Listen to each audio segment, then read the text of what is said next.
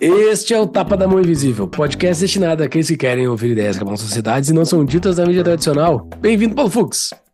Olha, Júlio, hoje falamos novamente de coisas que não são ditas na mídia tradicional. Falamos da história do dinheiro, preferência temporal e, e, como isso afeta a civilização, moeda e capitalismo e muito mais, porque o livro do Amus que a gente discute hoje, a primeira parte, especialmente a primeira parte, ela quase não fala nada de Bitcoin. É mais é sobre a história da moeda e suas implicações na sociedade.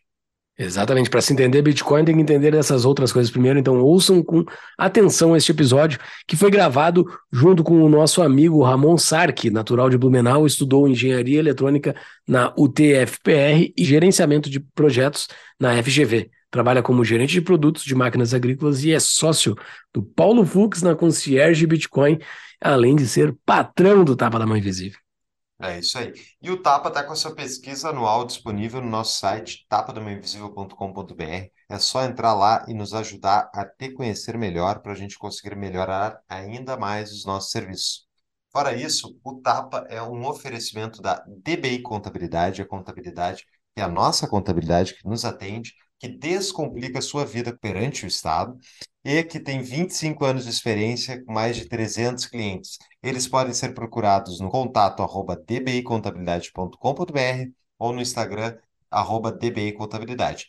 E caso vocês procurem eles para tirar uma dúvida e tal e forem contratar, falem que vieram via tapa para vocês ganharem quatro meses de isenção de honorários, mais abertura gratuita da sua empresa.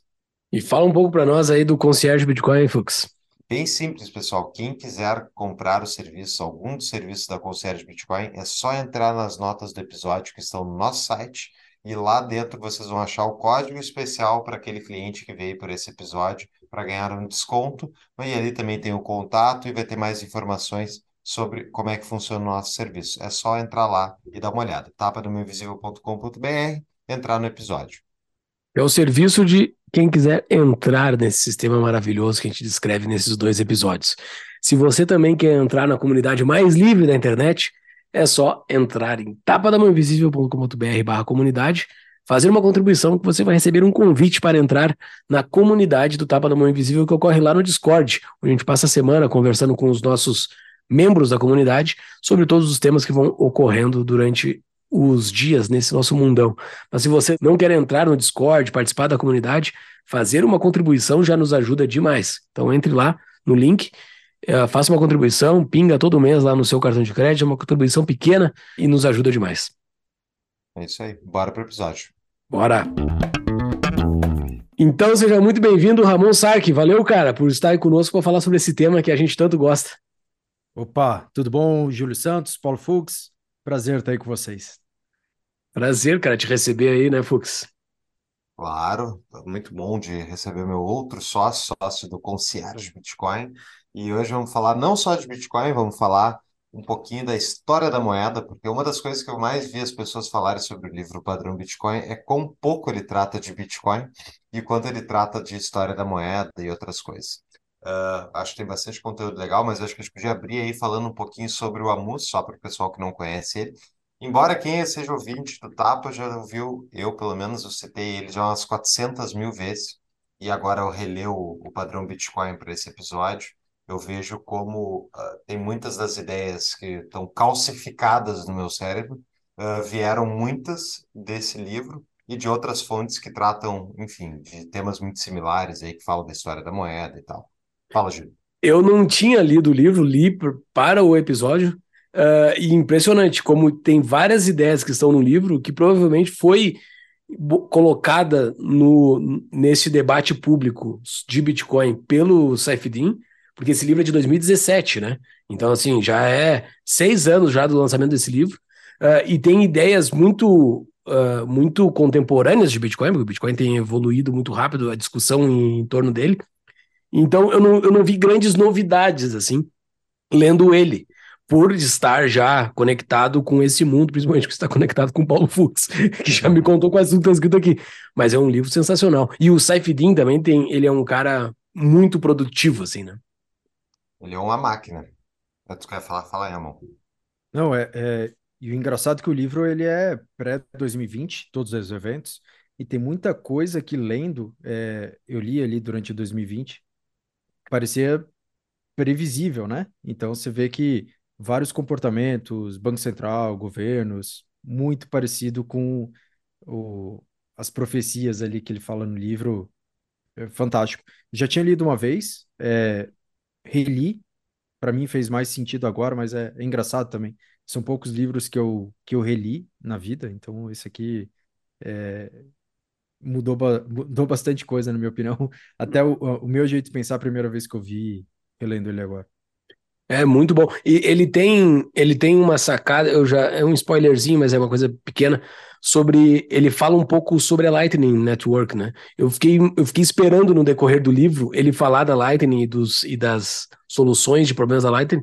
E a minha edição é a segunda edição, eu não sei se ele colocou essa citação depois, mas eu vi que a Lightning já estava sendo debatida, já estava sendo projetada lá em 2017. Então, ele é um cara muito conectado com o mundo que ele está falando. Ele é um cara que entende do negócio, né? Porque Lightning hoje, em 2023, é fácil de falar dela, né? Mas o cara falar lá em 2017 sobre a Lightning é bizarro. O cara entende. Mas ele, mas ele cometeu um erro, mas eu vou de, uh, na parte que ele explica como o Bitcoin funciona, eu vou deixar lá para o capítulo específico. Vamos ver quem da audiência sabe qual é o erro. Mas oh, sobre buscando uma treta boa aí, hein? Sobre o Amus, ele é um palestino de origem e é, ele é um cara assim de opiniões muito fortes. Ele foi uma fez uma formação Ivy League, né, que são aquelas faculdades top americana, top mundo. Ele fez uma pós-graduação em economia do desenvolvimento, se não me engano, na Colômbia uh, onde ele já citou inúmeras vezes no podcast dele, que é o, o podcast chama The Bitcoin Standard, eu recomendo, é bem bom, e ele cita o quanto ele ficou injuriado fazendo aquela faculdade e o quanto, tipo, ensinavam para ele todas as coisas que ele considera erradas, uh, por serem basicamente keynesianismo e outros tipos de intervencionismo econômico. Fala, Ramon.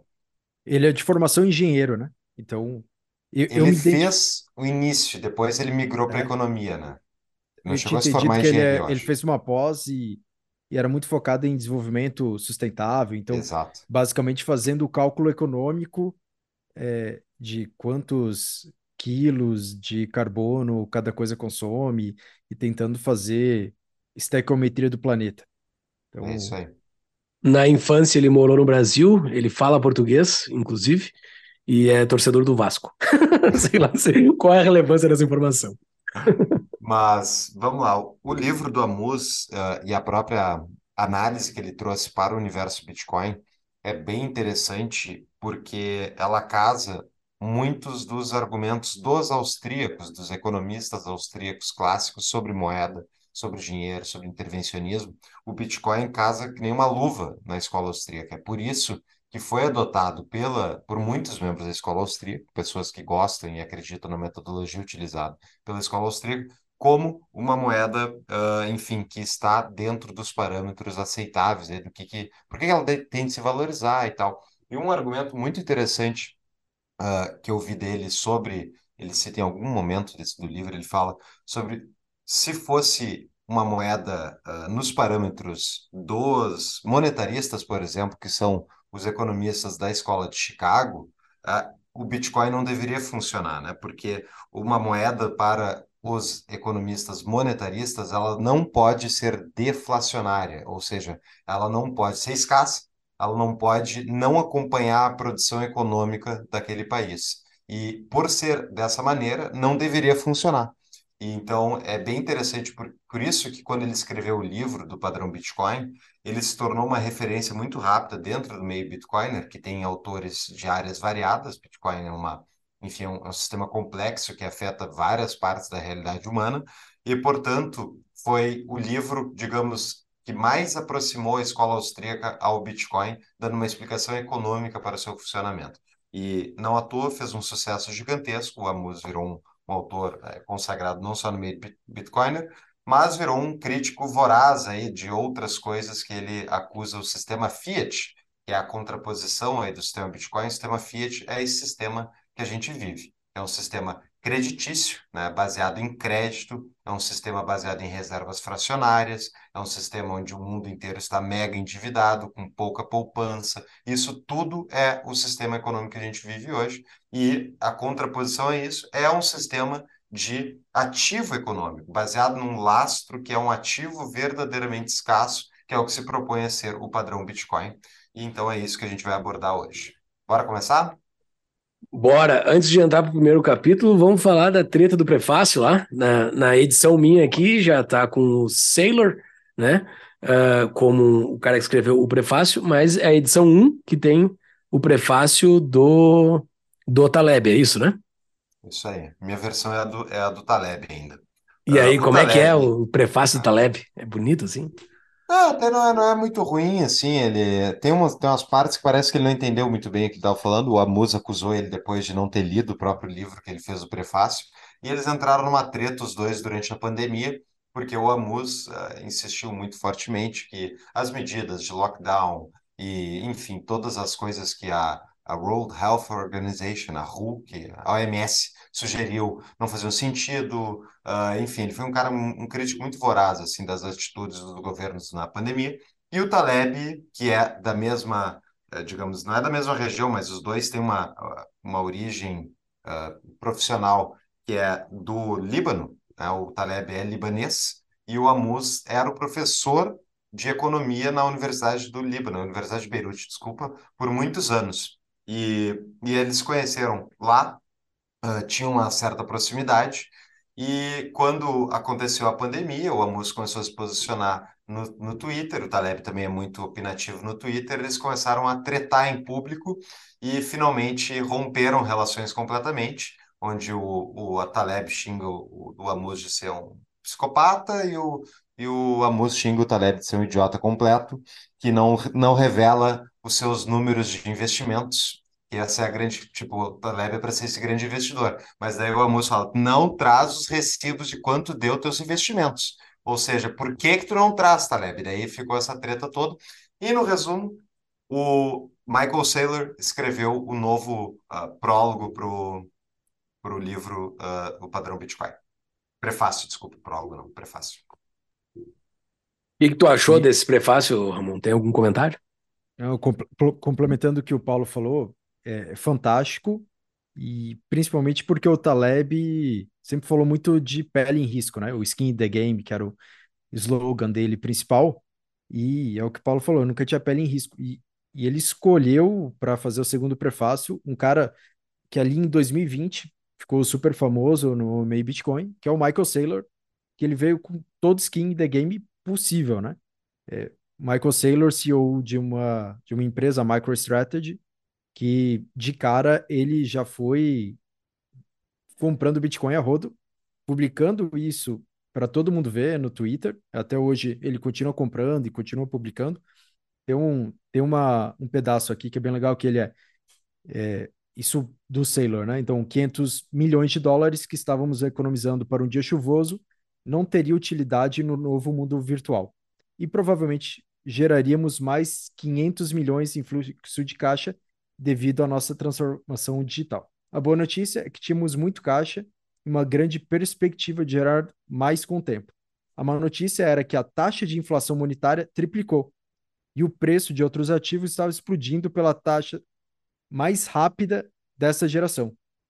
Nosso tesouro é um cubo de gelo que derretia rapidamente e precisávamos agir logo se não quiséssemos ver todo o valor que ele representava ser desperdiçado o Sailor tem a pele em jogo total, assim, uh, no Bitcoin, e é a saber a pessoa que mais detém Bitcoin hoje, né, percentualmente. Não é ele que detém, é a, é a MicroStrategy, mas ele é o maior acionista da MicroStrategy, então ele é a saber a pessoa que está mais posicionada em Bitcoin no mundo, né? Claro que o Satoshi está mais do que ele, mas ninguém sabe quem é o Satoshi, né? A gente vai falar sobre esse Satoshi no decorrer dos nossos episódios. Só para uma questão de ordem, para quem está nos ouvindo, nós vamos fazer dois episódios, porque o livro ele é muito denso. Esse primeiro episódio agora que a gente vai falar mais da economia, a parte econômica do livro, que é a parte inicial, e os episódios seguintes é o episódio que a gente trata bem de Bitcoin, que é a parte final do livro. É isso aí. Uma pausa para um rápido anúncio. Além de amigo há muitos anos dos proprietários da Propósito Capital, eu sou cliente deles. E a Propósito Capital é um escritório de investimentos parceiros do BTG Pactual que podem prestar assessoria financeira que você precisa, especialmente depois de ouvir algum episódio aí de macroeconomia do Tapa. Então, a propósito, detém serviços completos para qualquer demanda financeira que você ou a sua empresa necessite. Holding de investimentos no exterior, real estate, family office e câmbio. Para abrir a sua conta gratuitamente, entre no site no descritivo do episódio, que é tapadamãoinvisível.com.br barra propósito, e para quem está nos assistindo pelo YouTube, pode usar o QR Code que está aqui abaixo. A propósito, Capital cuida do que é seu e do que ainda vai ser. Voltamos para o episódio. Vamos para o primeiro capítulo, então? Bora! O que é dinheiro, né? Isso é dinheiro, é moeda, são, enfim, termos intercambiáveis aqui a gente vai usar. E essa, essa não é à toa que os, o, o Amus começa o livro explicando dinheiro porque ele quer justamente demonstrar o que, que foi dinheiro historicamente para a humanidade, por que, que ele foi utilizado, por que, que certos ativos viram dinheiro, por que, que outros não viram, e por que, que nessa sequência histórica Bitcoin faz sentido. Né? Então, começando, uma das coisas que eu gostei que ele diz é que dinheiro é uma escolha subjetiva e individual, assim como todo o resto da economia. Isso é parte justamente de um dos preceitos da escola austríaca de economia, que é o individualismo metodológico, onde as pessoas têm cada uma a sua escala de valores e a partir dessa escala de valores as pessoas, enfim, né, decidem o que, que traz valor para elas ou não. Então, tu pode escolher o dinheiro que você quiser para, enfim, consumir, para guardar e tal, mas as consequências de escolher o dinheiro errado, errado, isso você vai estar sujeito. Né? Então, pegando um exemplo histórico, ele cita o caso do, por exemplo, antigamente, antes de próprio ouro e dos metais preciosos se tornarem uma moeda, tinham as conchas, tinham as conchas, conchas, por exemplo, foram utilizadas, inclusive na, nos Estados Unidos, quando os, uh, os colonizadores ingleses foram para os Estados Unidos, eles teve uma época que eles estavam com falta de moeda física, moeda né, não, metálica, e não tinha para eles minerarem. E eles usaram, inclusive, as conchas que os próprios conchas e beads, que são aquelas miçangas, que os próprios índios nativo-americanos utilizavam. Então, a questão principal da, da discussão do dinheiro é uh, Pode ser concha, pode ser metal, pode ser Bitcoin, pode ser ouro, pode ser o que tu quiser. Agora, qual é a consequência de tu usar, por exemplo, conchas como uh, dinheiro enquanto outra pessoa está usando, sei lá, uh, um, um ouro? Qual é o problema disso? O problema ele exemplifica muito bem no livro ao citar alguns casos, tanto dos uh, africanos que tinham usavam miçangas e eles usavam miçangas há muito tempo e tal, e a economia rodava baseada em miçangas. Por quê? Porque não existia uma facilidade muito grande de produzir miçangas. Elas vinham de, outra, uh, outro local e não tinha, portanto, naquela economia facilmente alguém que conseguisse produzir miçangas. Então, as miçangas serviam como uma maneira de tu manter uma unidade de conta, tu manter uma unidade de transferência, tu conseguir guardar valor com o tempo. E daí, com a industrialização, industrialização não, com a, é, o início da Revolução Industrial uh, acontecendo na Inglaterra uh, e, e nos demais países europeus depois, os europeus conseguiram ir para a África lá com uma grande produção de miçangas e trocar por os bens reais que aquela economia produzia. Ou seja, eles diluíram o poder de compra daquela população e trocaram os seus e pegaram os bens daquela população. Um outro ótimo exemplo que ele dá é de uma ilha no Pacífico, se não me engano, que é a Yap Island, que detinha uh, ela tipo, fazia pedras de totens que eram tipo a, a public ledger, né? Era, ou seja, o livro razão público das transferências e de quem detinha o quê. Era a unidade de conta das pessoas daquela comunidade. E daí um inglês muito esperto, ele queria trocar uh, o que os caras produziam na ilha por, ele queria pegar o que os caras produziam na ilha. E ele chegou lá e ofereceu para eles dinheiro, ouro, uh, outras moedas de metais. E os nativos não quiseram. E aí o que esse cara fez? Ele foi noutra ilha, foi aonde tinha a produção original de é, dessas pedras, uma pedra especial, e com dinamite ele explodiu uma parte da ilha, pegou um monte de pedras, voltou na ilha original e disse: Ó, tá aqui as pedras de vocês. Eu quero agora o que vocês detêm aí. Os anciões daquela comunidade local não aceitaram. Disseram que não, teu dinheiro não vale aqui, porque sabiam que aquilo ia desestabilizar toda a economia, ia acabar com a unidade de conta deles. E o que aconteceu foi que algumas pessoas aceitaram. E ao acontecer isso, a economia inteira teve uma disrupção, né? Porque entrou dinheiro novo naquilo, ah, naquela comunidade, uh, sem custo, sem ter uma, uma previsibilidade, gerando inflação, gerando desvalorização no moeda. Então, para concluir, passar para vocês, não só o que tu escolhe como dinheiro importa, mas importa não só para ti, mas importa como outras pessoas vão conseguir produzir aquele dinheiro. Porque se elas conseguem produzir facilmente aquilo que tu tenta reter valor, o que que acontece? Tu vai perder o teu poder de compra e vai entregar bens úteis e valiosos para essas pessoas por um custo muito baixo delas e tu vai ficar pobre e elas vão pegar todas as tuas coisas. Isso a gente vai ver depois ao longo dos, dos capítulos como isso se reproduz hoje em dia também. É interessante essa, essa definição dele de dinheiro inicial, assim, é o, é, é o capítulo 1 aqui, né? Uh, porque ele dá algumas definições que na faculdade padrão que a gente estudou, tu não vê essas definições tão claras como ele bota aqui, né?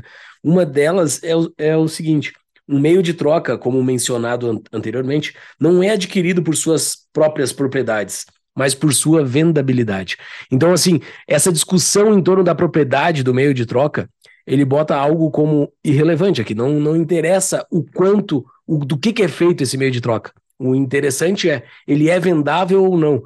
E, inclusive, isso está na teoria de contabilidade básica. Assim, o dinheiro é a coisa mais líquida que existe. É aquilo que tu vai poder trocar por qualquer coisa sempre vai ser a coisa que tu consegue trocar por qualquer coisa de uma forma mais fácil, vai se tornar o dinheiro. E é essa propriedade que importa. Não importa as outras propriedades. Então, fica todas aquelas discussões econômicas em torno, ah, o, o dinheiro tem que ter uma propriedade inicial, ele tem que ter sido utilizado como mercadoria anteriormente por alguma coisa. Não, ele tem que ser vendável.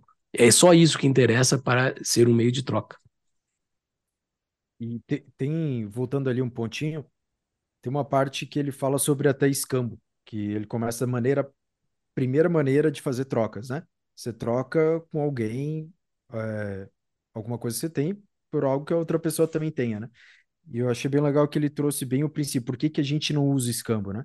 Então, são as três coincidências de quereres, né? Falta de coincidência em escalas. Então, você quer trocar uma casa por alguma coisa que você quer comer hoje, você não vai trocar um pedaço do teu terreno a falta de coincidência no tempo. Então, tem coisas que são perecíveis. Se você produz laranja, você não, não vai ter tempo para é, ter uma quantidade suficiente de laranjas para trocar por uma casa, né? Fazendo a analogia oposta. E a, a coincidência de locais. Então, é, se você quiser vender uma casa em um lugar e comprar a casa em outro lugar, é, você não consegue transportar ela, né? Você tem que usar um meio de troca para é, trocar com uma terceira pessoa.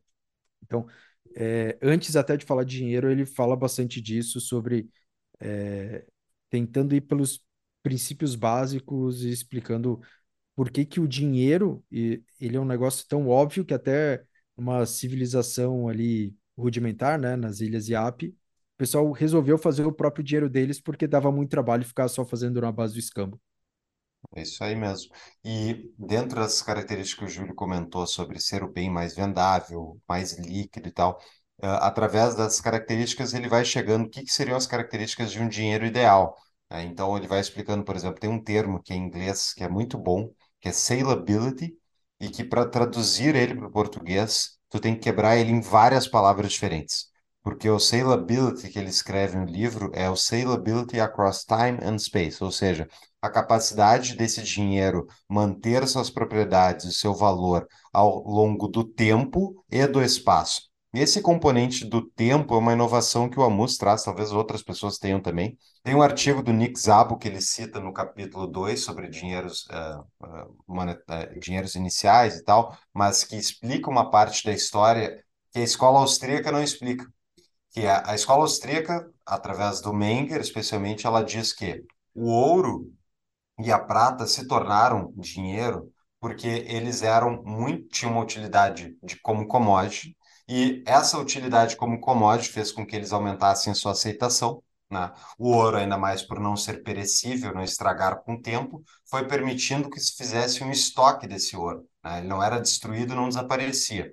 Ao aumentar o seu estoque, o, o que acontecia é que tu não tinha a capacidade de inflação, né, de destruição do valor daquela, daquela pepita de ouro por simples, simples inflação uh, da moeda ao longo do tempo. Então, favorecia que tu tivesse um acúmulo do ouro ao longo do tempo. E a gente vai entrar nisso mais detalhes mais para frente. Mas o ponto é, hum, essa história é meio incompleta, porque existiam outros tipos de dinheiro antes do uso de ouro e de, de prata, que era justamente essas miçangas, essas, essas, essas conchas e tal. E voltando à questão do salability, por que que importa? O que que é salability, né? Essa capacidade, então, de tu carregar valor no tempo. Vai impactar liquidez. Então, por exemplo, se o teu ativo, seu dinheiro, ele, tu consegue, quão rápido tu consegue transformar ele em dinheiro? Uma casa é dinheiro? Não, porque ela não tem uma liquidez elevada. Tu não sabe se tu vai conseguir vender ela da noite para o dia. Existe um custo de transação em transferir aquela casa de uma pessoa para outra. Dinheiro é o bem mais líquido de todos. Idealmente, ele não vai ter nem custo de transação quando tu vai pagar alguém usando aquele dinheiro. Então, uma nota de dinheiro hoje, nota física, não tem um custo de transação. Tu simplesmente paga para a pessoa, não, não tem nenhuma perda nisso. Uh, além da custo de transação, esse dinheiro é divisível? Ele tem capacidade de tu conseguir dividir ele para uma economia rodar? E isso daí também entra uma diferenciação da escola austríaca para outras escolas de pensamento econômico, que é uh, tu pode rodar a economia inteira com uma nota de 100 dólares, desde que ela seja perfeitamente divisível. Não é a quantidade de moeda que existe na economia que vai determinar a capacidade daquela é, aquela moeda funcionar, é a sua divisibilidade. E isso importa demais para aquela crítica comum que a gente ouve sobre Bitcoin. Só tem 21 milhões. Vai faltar Bitcoin para as pessoas.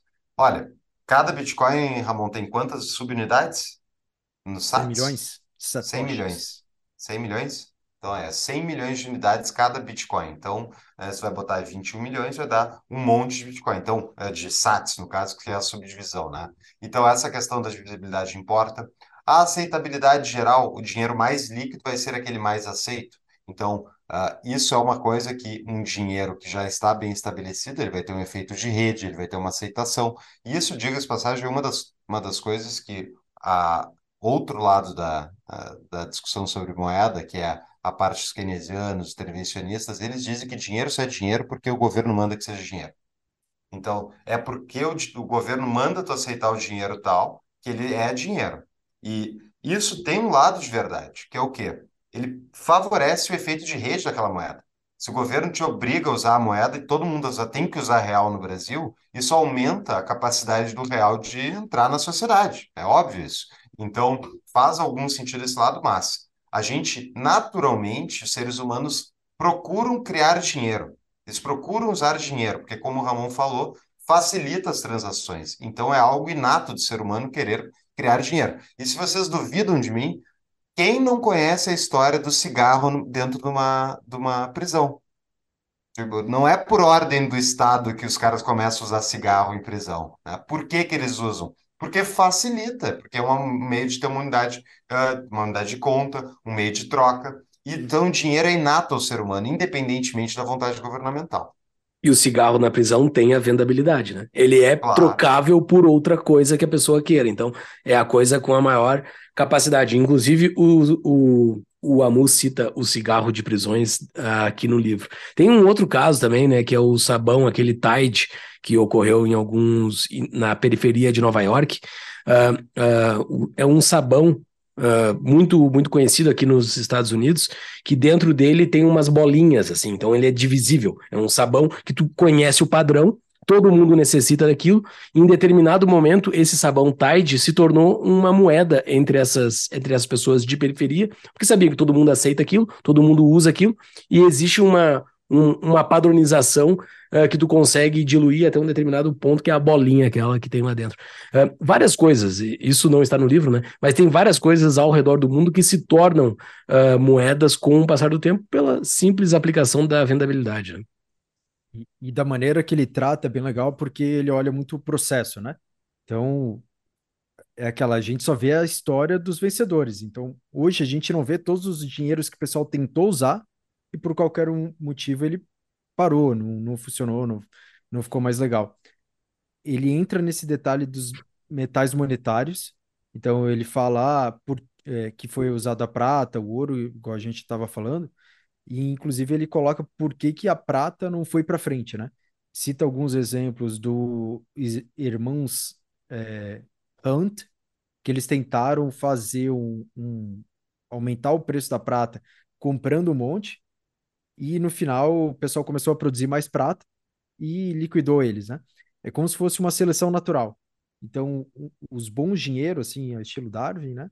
São os que resistem até hoje. O ouro, melhor exemplo. É, mas é, essa análise do dinheiro como um processo e não como uma coisa faça-se, né? O Fiat, é, eu acho que é um, onde ele acerta mais na, na análise e por que que ele era um gold bug, ele, ele fala bastante sobre isso. É, o que é um gold bug? Oi? O que é um gold bug? Boa.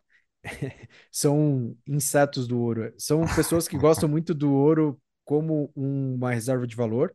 Não são pessoas necessariamente usam como meio de troca, mas gostam de, de usar o ouro como uma defesa como inflação, contra a inflação uma maneira simples de se proteger e, e ter até no meio físico contra o Estado e tudo mais. Geralmente, para mim, a definição de gold bug vai para esse lado. É... Vocês concordam? Concordo. Não, acho que sim, acho que sim. Beleza. Uma pausa para um rápido anúncio. Quer diminuir os custos na sua empresa ou na sua casa? Que tal em ambos? Se você tem um telhado e quer diminuir o seu custo com energia, entre em contato e fazemos uma avaliação gratuita do seu caso, com cálculo de payback, junto da Sunny Energia Solar. A Sunny Energia Solar tem seis anos de atuação neste mercado e centenas de indústrias, comércios e casas no seu portfólio. Entre no site no descritivo do episódio, tapadamãoinvisível.com.br barra solar, ou para quem está assistindo no YouTube, pode usar o QR Code que está aqui na tela. E, entrando no site, você irá conversar comigo, Paulo, pois a minha consultoria para teus associados é parceira da Sunny no atendimento de clientes. Voltamos ao episódio. Uh, outra coisa uh, que ele fala bastante, ele, ele bota todo o conceito de dinheiro aqui, né? E nesse conceito de dinheiro, ele vende a ideia de dinheiro, que dinheiro é funcional para a economia. Tanto é que o Ramon falou, né? Começa com escambo lá, depois ele vai para o dinheiro. Uh, e como as economias desenvolvidas precisam de dinheiro, ou então o dinheiro faz economias desenvolvidas. Um dos casos que ele cita aqui é que com o dinheiro forte na economia faz com que bens de capital de maior prazo comecem a surgir. Bens de capital que tu precisaria, uh, um, que tu precisa de um investimento de longo prazo, tu começa a ter a capacidade de fazer investimentos de longo prazo, coisa que com uh, sem o dinheiro e somente com o escambo, uh, tu fica impossibilitado, só toca o teu dia a dia, tu vive cada dia como se fosse o último, é carpe diem. Mas o, com, com o dinheiro de qualidade, as economias se tornam sofisticadas a ponto de fazer produtos sofisticados que precisam de investimento de longo prazo. E, e nesse sentido de economias, ele até fala bastante do Império Romano e o começo do declínio. Então ele cita ali Nero que começava a falsificar moedas para aumentar a quantidade de, de dinheiro da economia, uma prática que até hoje o pessoal continua fazendo. E depois veio Diocleciano, ele conta alguns fatores históricos, é, contextualizando por que aumentar a base monetária pode ser um problema tanto hoje quanto no passado. Exato. E tem aqui ah, outras características que eu anotei para a gente trazer. Bom, tem a questão da portabilidade, né? Que então entra aquela salability across time, space. Então, o que quer dizer isso também? Por exemplo, a facilidade de transferência. Tu consegue carregar ouro através, tipo, do planeta para uh, ah, levar para outro país? Experimenta passar no aeroporto com umas barras de ouro e ver o que acontece. Né? Não, não vai conseguir. Então, assim, essa capacidade do ouro de ser justamente é, impedido de viajar e as pessoas que estão carregando ouro de serem, enfim, é, serem percebidas, isso prejudica a capacidade do ouro de carregar valor ao longo do espaço, né? E tem demais outras características aqui, a questão da durabilidade que foi mencionada, e a durabilidade tem dois, dois fatores aí para a gente analisar. Essa durabilidade, como a gente conhece, é a qualidade da nota de papel. Mas isso não é historicamente, a gente não tinha nota de papel, né? Então, no caso aí do Império Romano, por exemplo, a durabilidade era a durabilidade da moeda física. O dinar, que era baseado na prata, ele tinha uma durabilidade. No final do Império Romano, como o próprio Amos cita, uh, a quantidade de prata dentro do dinar já era tão pouca que a base era cobre, se não me engano, ou, ou bronze, uh, ela rapidamente ela se dissolvia a prata que tinha na superfície, e tu via que a moeda, na, na verdade, não tinha aquela prata toda. E a outra questão da durabilidade é, é a que é a que eu considero que é uma inovação aí, pro, principalmente por parte dos bitcoiners, que é a de considerar a durabilidade do valor daquela moeda no longo prazo. Porque isso hoje a gente não pensa dessa maneira, a não ser em casos extremos. Tipo, existe muita inflação, aquela moeda está perdendo quanto de valor uh, por mês, por dia, por ano e tal, versus uma moeda que consegue preservar o seu poder de compra no longo prazo. O padrão ouro e uma moeda baseada somente em ouro, ela vai ter, por exemplo, uma durabilidade ao longo do tempo muito maior do que uma durabilidade de uma moeda fiat. Mas também o mundo mudou muito, né? E hoje a gente tem investimentos que trazem rentabilidade. Então, as pessoas, ao fazer um investimento, elas estão tirando dinheiro, ah, estão saindo do dinheiro e estão indo para o investimento. E lembrando que dinheiro não gera rendimentos. Dinheiro, teoricamente, é um ativo que tu coloca, tu, tu compra e não tem risco daquele dinheiro uh, não ser, enfim, não, não conseguir mais ter poder de compra. E é por isso uma das críticas que muitas pessoas, pessoas fazem sobre o Bitcoin é a sua volatilidade e a sua incapacidade de manter um valor, digamos, uh, um padrão sempre para poder de compra.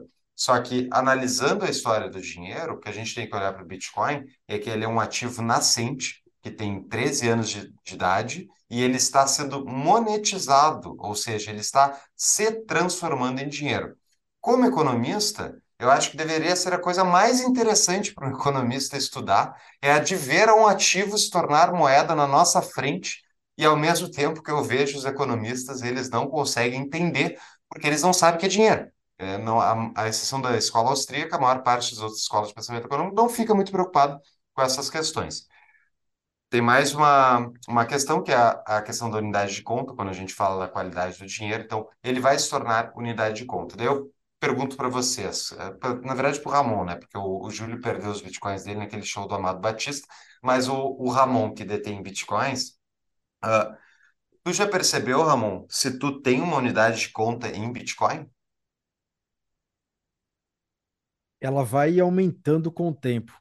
Então, eu acho que ali nos primeiros satoshis olhava mais o valor nominal em reais, com certeza. Uhum. A partir do momento ali que você consegue ter pelo menos uma quantia considerável, é, pensando em reserva de valor, aí você começa a olhar, ah, beleza, minha reserva de valor são aqueles meus 500 mil satoshis. Uhum. Já para meio de troca é um negócio difícil, né?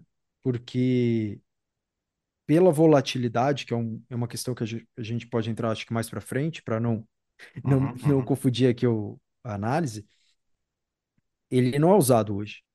Então, é, puramente como meio de troca e, e unidade de conta, ele ainda está começando, né?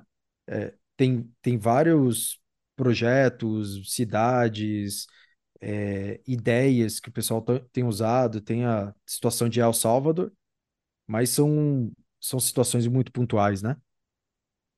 É, perfeito. Então, isso é questão da unidade de conta, é justamente quando tu começa a precificar as coisas naquela moeda, né? E uma dúvida que eu sempre tive era assim, ah, quando é que acontece a transformação do Bitcoin em unidade de conta? Isso era uma pergunta que eu tinha quando eu comecei a estudar Bitcoin. Hoje em dia, eu vejo eu vejo claramente que existe, para mim, existem duas coisas, inclusive no meu controle financeiro tem isso. O que, que é fiat, ou seja, o que, que eu tenho em moeda estatal e o que, que eu tenho em Bitcoin.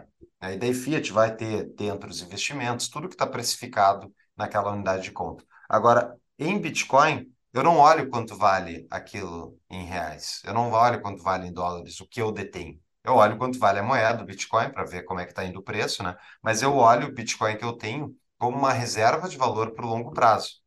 E é exatamente isso que aconteceu na transição de uh, miçangas e colares e, e, e conchas e coisas do tipo para ouro, né? Que era o que a pessoa foi trans, transitando de um tipo inferior de unidade de conta para uma unidade de conta superior. E eu acho que isso é bem individual. O dia que tiver uma unidade de conta de todo o país está aceitando Bitcoin, ou seja lá qual for a moeda, é porque a gente já está num outro patamar, né? Que é onde a população como um todo já está trabalhando com isso. Fala, Eu acho que vai começar a ser uma unidade de conta para comunidades específicas que transacionarem somente em Bitcoin. No caso, quando o Bitcoin for atingir a, a, a máxima vendabilidade dessa comunidade que está atuando em Bitcoin. Que daí ela já não precisa mais ter outra unidade de conta. Porque a moeda, o meio de troca, ele tem que ter a sua máxima vendabilidade. Aqui nos Estados Unidos, a máxima vendabilidade é uma nota de dólar.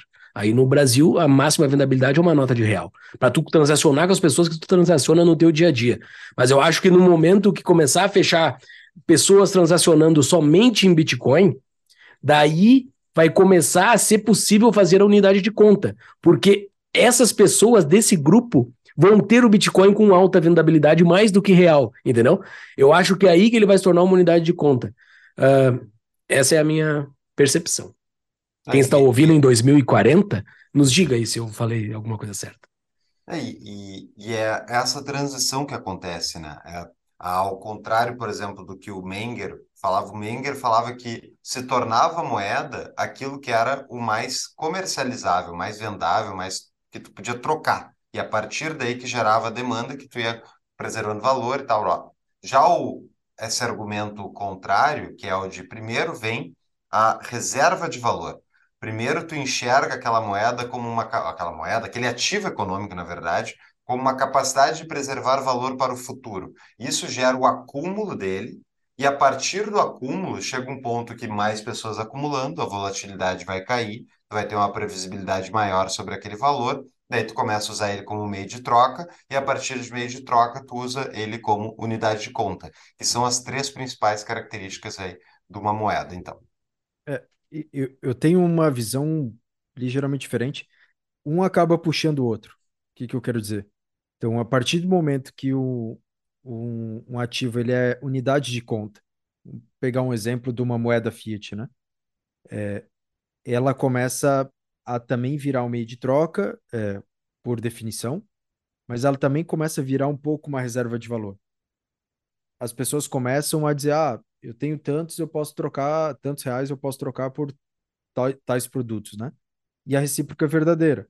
Bitcoin ele começou por outro jeito. Ele, então ele começou como uma reserva de valor, então que é um processo que eu entendo que ele está começando hoje. Claro, isso acaba ajudando ele virar um meio de, um meio de troca, para lá na frente ele poder ser uma unidade de conta. E na verdade uma coisa vai puxando outra, né?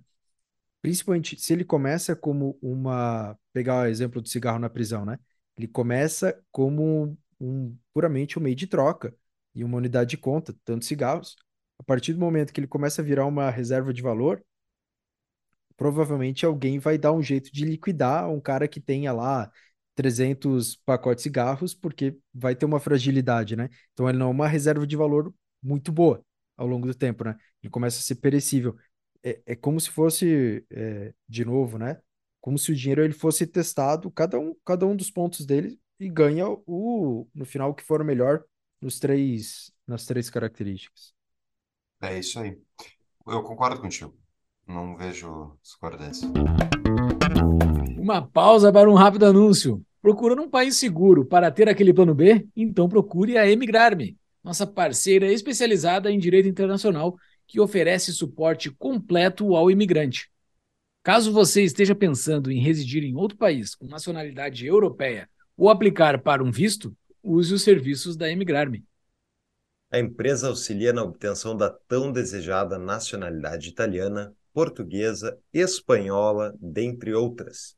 Também oferece suporte para abertura de empresas na Europa, buscando a aplicação do melhor visto para cada caso. Eles contam com uma equipe especializada de advogados credenciados na Europa e nos Estados Unidos, habilitados a atender as necessidades dos imigrantes para a obtenção da legalização e residência no país de destino.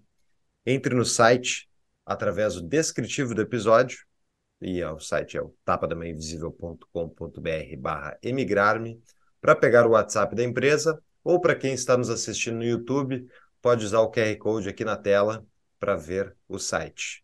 Voltamos ao episódio. O Amus, ele defende muito bem o ouro, né? Ele fala muito bem. Quando tu vai lendo o início aqui do livro, pô, ele tá defendendo o ouro, porque tudo que ele cita com o ouro aqui, em comparação com o ouro, o ouro é sempre melhor. Em todas as alternativas que ele bota aqui, antes de começar a citar Bitcoin, sempre o ouro é melhor. Uh, e ele cita uma das fragilidades do ouro, o Fux já citou essa da, da, de tu carregar o ouro fisicamente de um, de um lugar para o outro, né? Mas tem a capacidade de um aumento do valor, incentivar aumento na mineração e fazer com que surjam mais ouros, né? Ele falou, embora o ouro seja muito raro, ele cita aqui que é o metal mais raro da crosta terrestre, não sei, tô acreditando nele aqui, mas eu acredito que tem outros que sejam mais raros que isso, mas uh, o, é um dos mais raros. Então é difícil tu fazer uma mineração suficiente a ponto de tu aumentar muito o estoque de ouro, porque o ouro ele não se dissolve, não é dissolve a palavra, tu que é engenheiro aí, Ramon. Corrói. É inflação Não corrói. na prática, Ele não- né?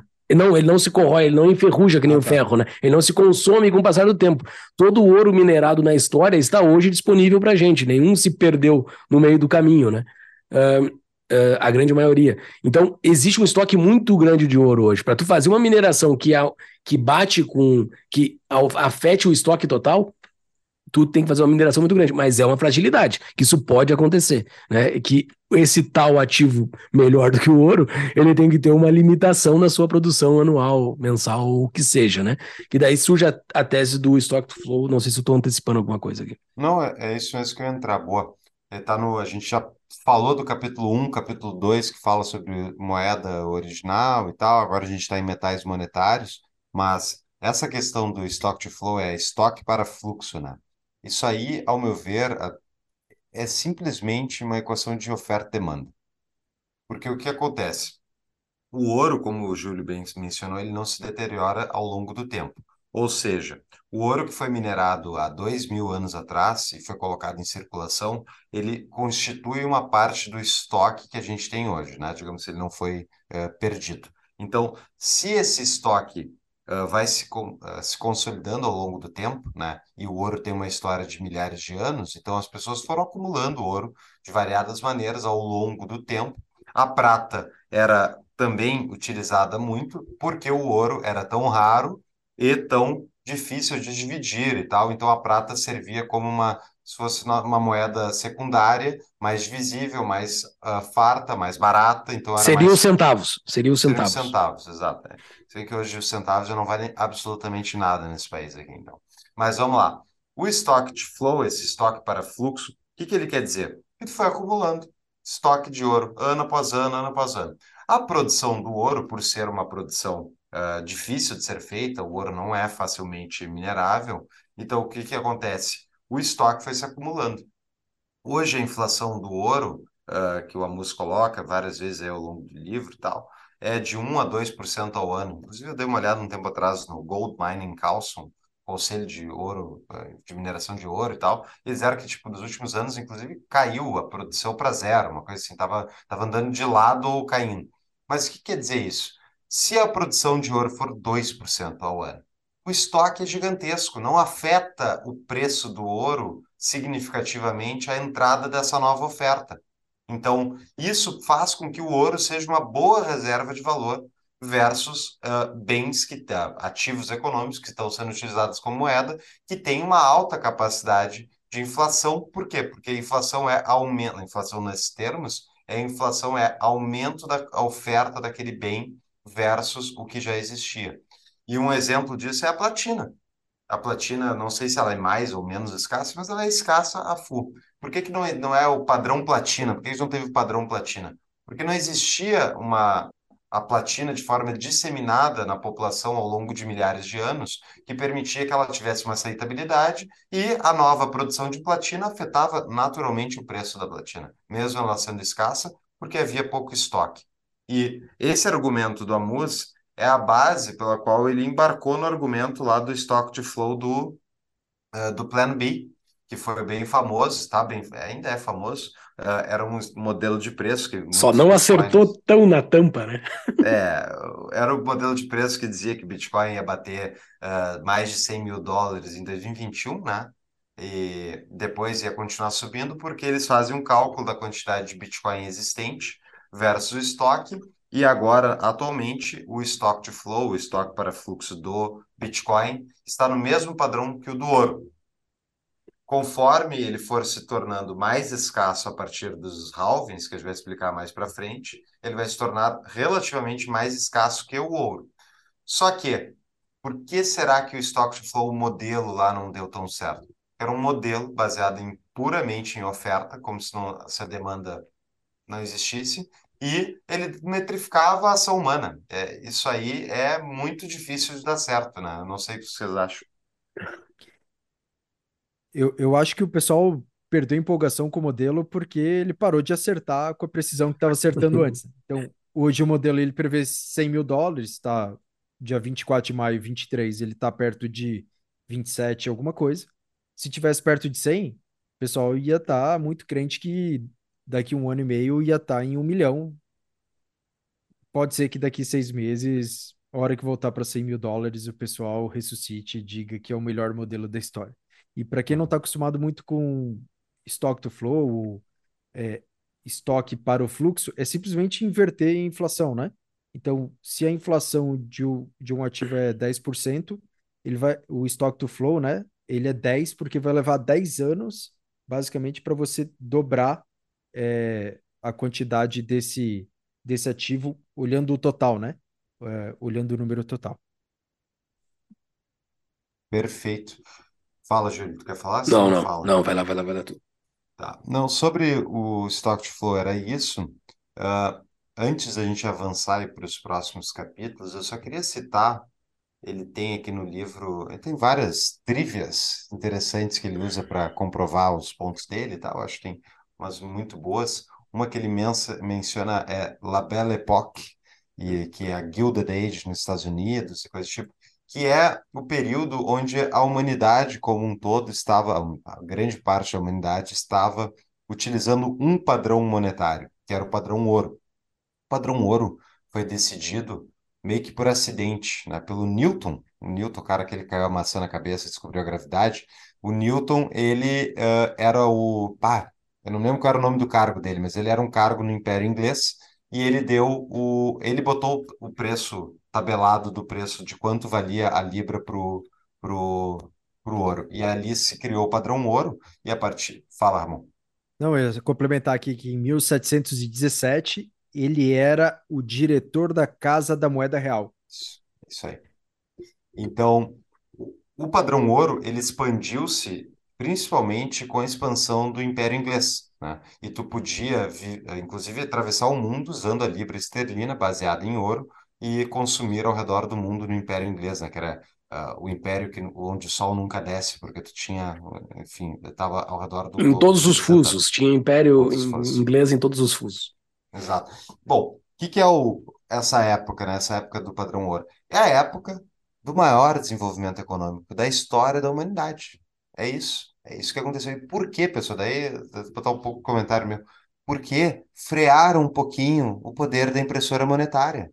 Frearam um pouquinho a capacidade do governo de viver às custas do dinheiro dos outros, que é a, a inflação, a maneira como governos imprimem moeda, criam endividamento e financiam seus gastos utilizando o, a- o poder econômico da população sem ser por impostos diretos. É o imposto indireto que a inflação representa. Então, essa época não, é, não foi à toa que a humanidade deu um pulo de eh, populacional, geração de riqueza, que houve ao redor do mundo onde havia ah, esse padrão ouro estabelecido e se freavam os gastos governamentais.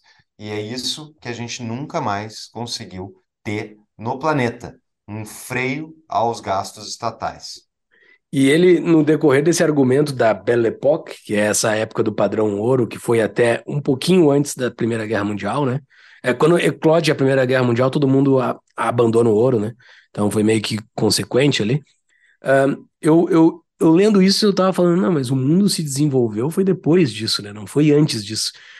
E daí, logo em seguida, ele bota uma sequência de coisas que é, vai estar num capítulo um pouco mais para frente, do quão o mundo se desenvolveu foi na época da Belle Époque, não na época depois que foi o século XX, né? O século das duas guerras mundiais uh, e de outras coisas abomináveis que aconteceram nesse, nesse século, né?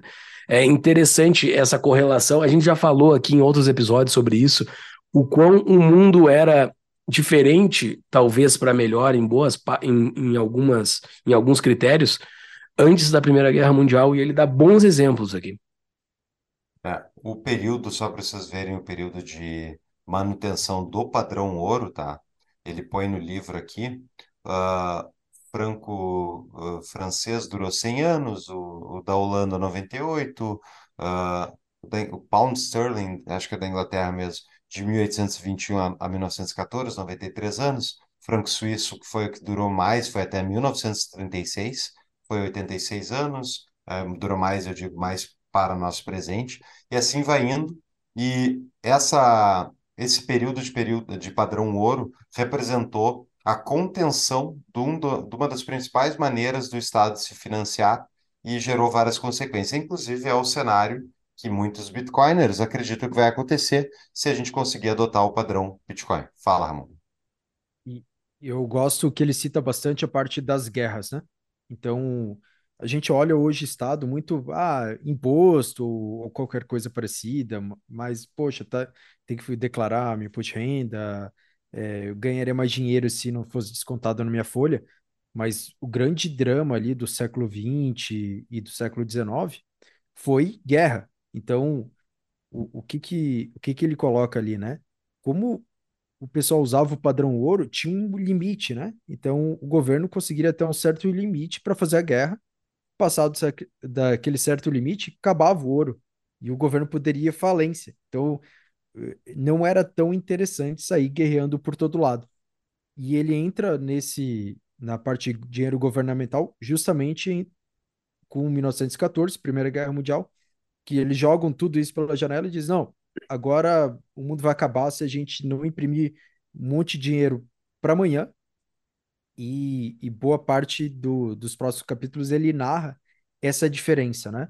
É, até entre qual que era a diferença das guerras pré-século XX, né? Então elas eram muito mais limitadas, e as pós-século XX, a Primeira e Segunda Guerra Mundial, que era guerra total, Estado falando para todo mundo, não, a única coisa agora que vocês vão fazer é guerrear, então usando a economia, usando o dinheiro novo, é, no, o efeito Cantillon ali, e, direcionando todos os poderes da economia, beleza, agora é guerra total. Não importa se você é um militar, como era antigamente, que recebia o salário em ouro, que era o único que ia guerrear. Agora, se você é um civil, você vai produzir exclusivamente para a guerra. Você vai passar fome para ir para a guerra, né? É, essa é, é uma é uma, uma passagem também, acho que Hope também fala bastante sobre isso, quando ele fala sobre monarquia, eu, eu achei bem, bem parecido as duas maneiras de ver. Falar Inclusive, ele cita bastante uh, o, a tese do Hope, eu acho que ela é do Hope, sobre a preferência temporal, né? A alta preferência temporal ou não. Não é do Hope essa tese? Isso aí é da, é da origem. Eu não sei se foi o Menger, eu acho que foi o Menger que criou a tese da, da, é, da o, o Hope usa demais, né? O Hope usa um monte. Então, e ele cita Hope, ele cita Rothbard, ele cita todos os caras da escola austríaca, por isso que quando a gente, um libertário, lê isso aqui, tu desconecta demais com isso aqui, porque todas as teses que ele tá falando aqui são teses conhecidas por um libertário, né? Uh, e aqui ele começa a destrinchar e falar mal do Keynes. Então, quem gosta de fofoca, ele fala muito mal de Keynes, ele fala coisas da vida pessoal do Keynes também, para começar a dizer por que, esse cara é tão ruim, é tão terrível na história da humanidade, porque ele tem um papel fundamental para argumentar o abandono do padrão ouro. Um desses argumentos que o Ramon falou aí sobre o governo não ter a capacidade anterior a a, a era dos bancos centrais, ou quando tinha o padrão ouro, de conseguir entrar numa guerra total, porque a, a, ou tu te endividava completamente, que era uma capacidade muito difícil de tu emitir dívidas, porque estava tudo em ouro, ou então tu tinha que tributar a tua população, né? Então o, o, dinheiro, o dinheiro, a emissão de dinheiro não lastreada em ouro surgiu com a com a possibilidade de tu dar um balão nessas, nessas duas dores gigantescas, né? Então é, tudo foi para a inflação. Tu tem a moeda do Estado conectando todas as pessoas através do Banco Central, da emissão controlada, da, do impedimento das pessoas de utilizarem a moeda que elas querem, delas utilizarem o padrão ouro para elas, delas usarem o Bitcoin para elas, enfim, seja o que for.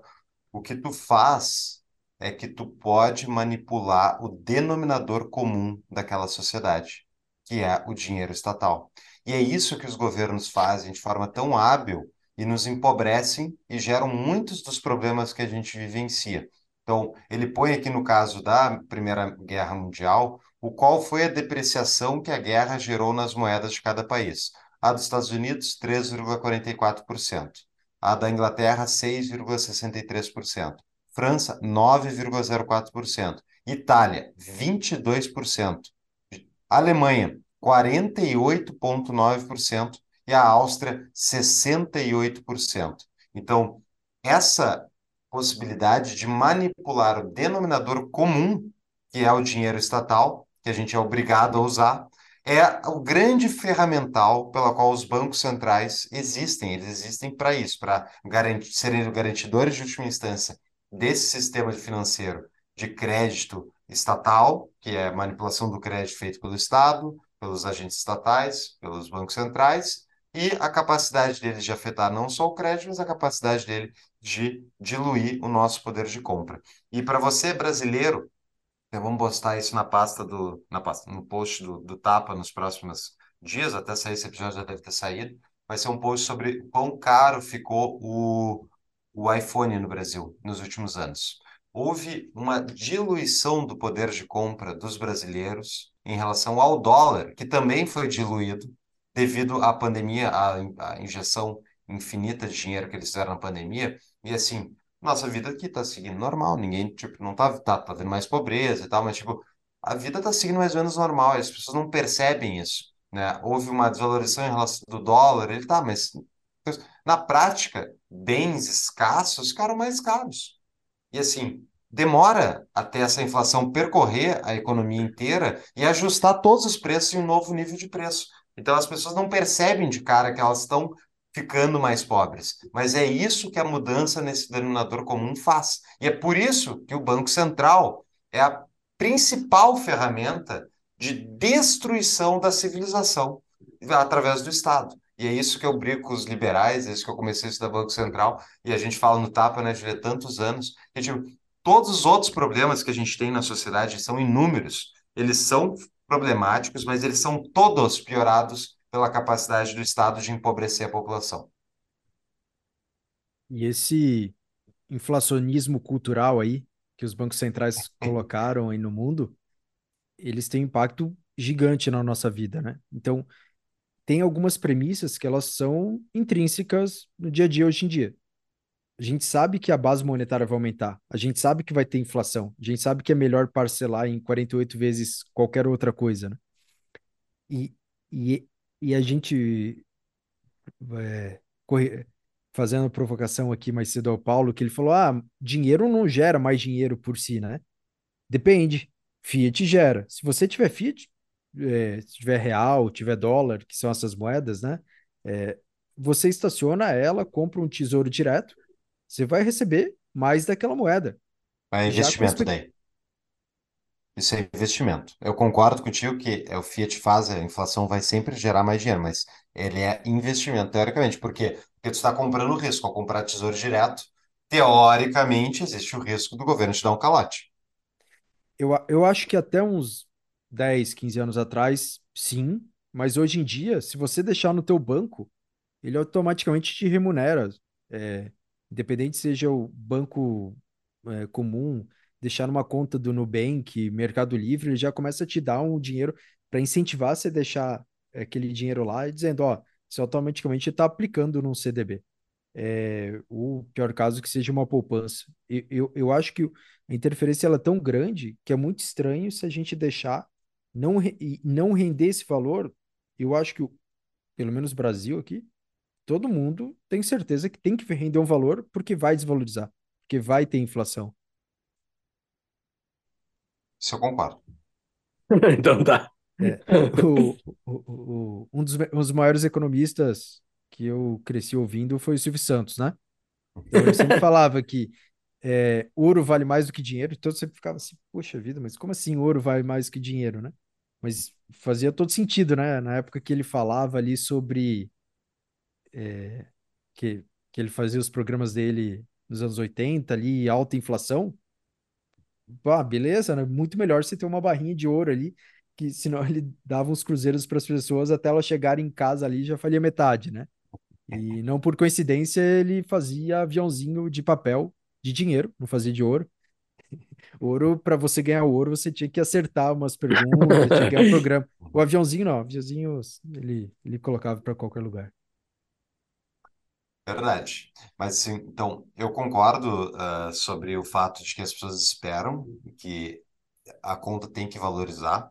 Isso é, inclusive, é, é um contrassenso quando o cara compra Bitcoin e vê aquele valorzinho parado. Né? A quantidade de Bitcoin que tu comprou não muda, não, não tem. Ninguém vai te dar mais Bitcoin automaticamente. E daí tu pensa, pô, eu tô perdendo.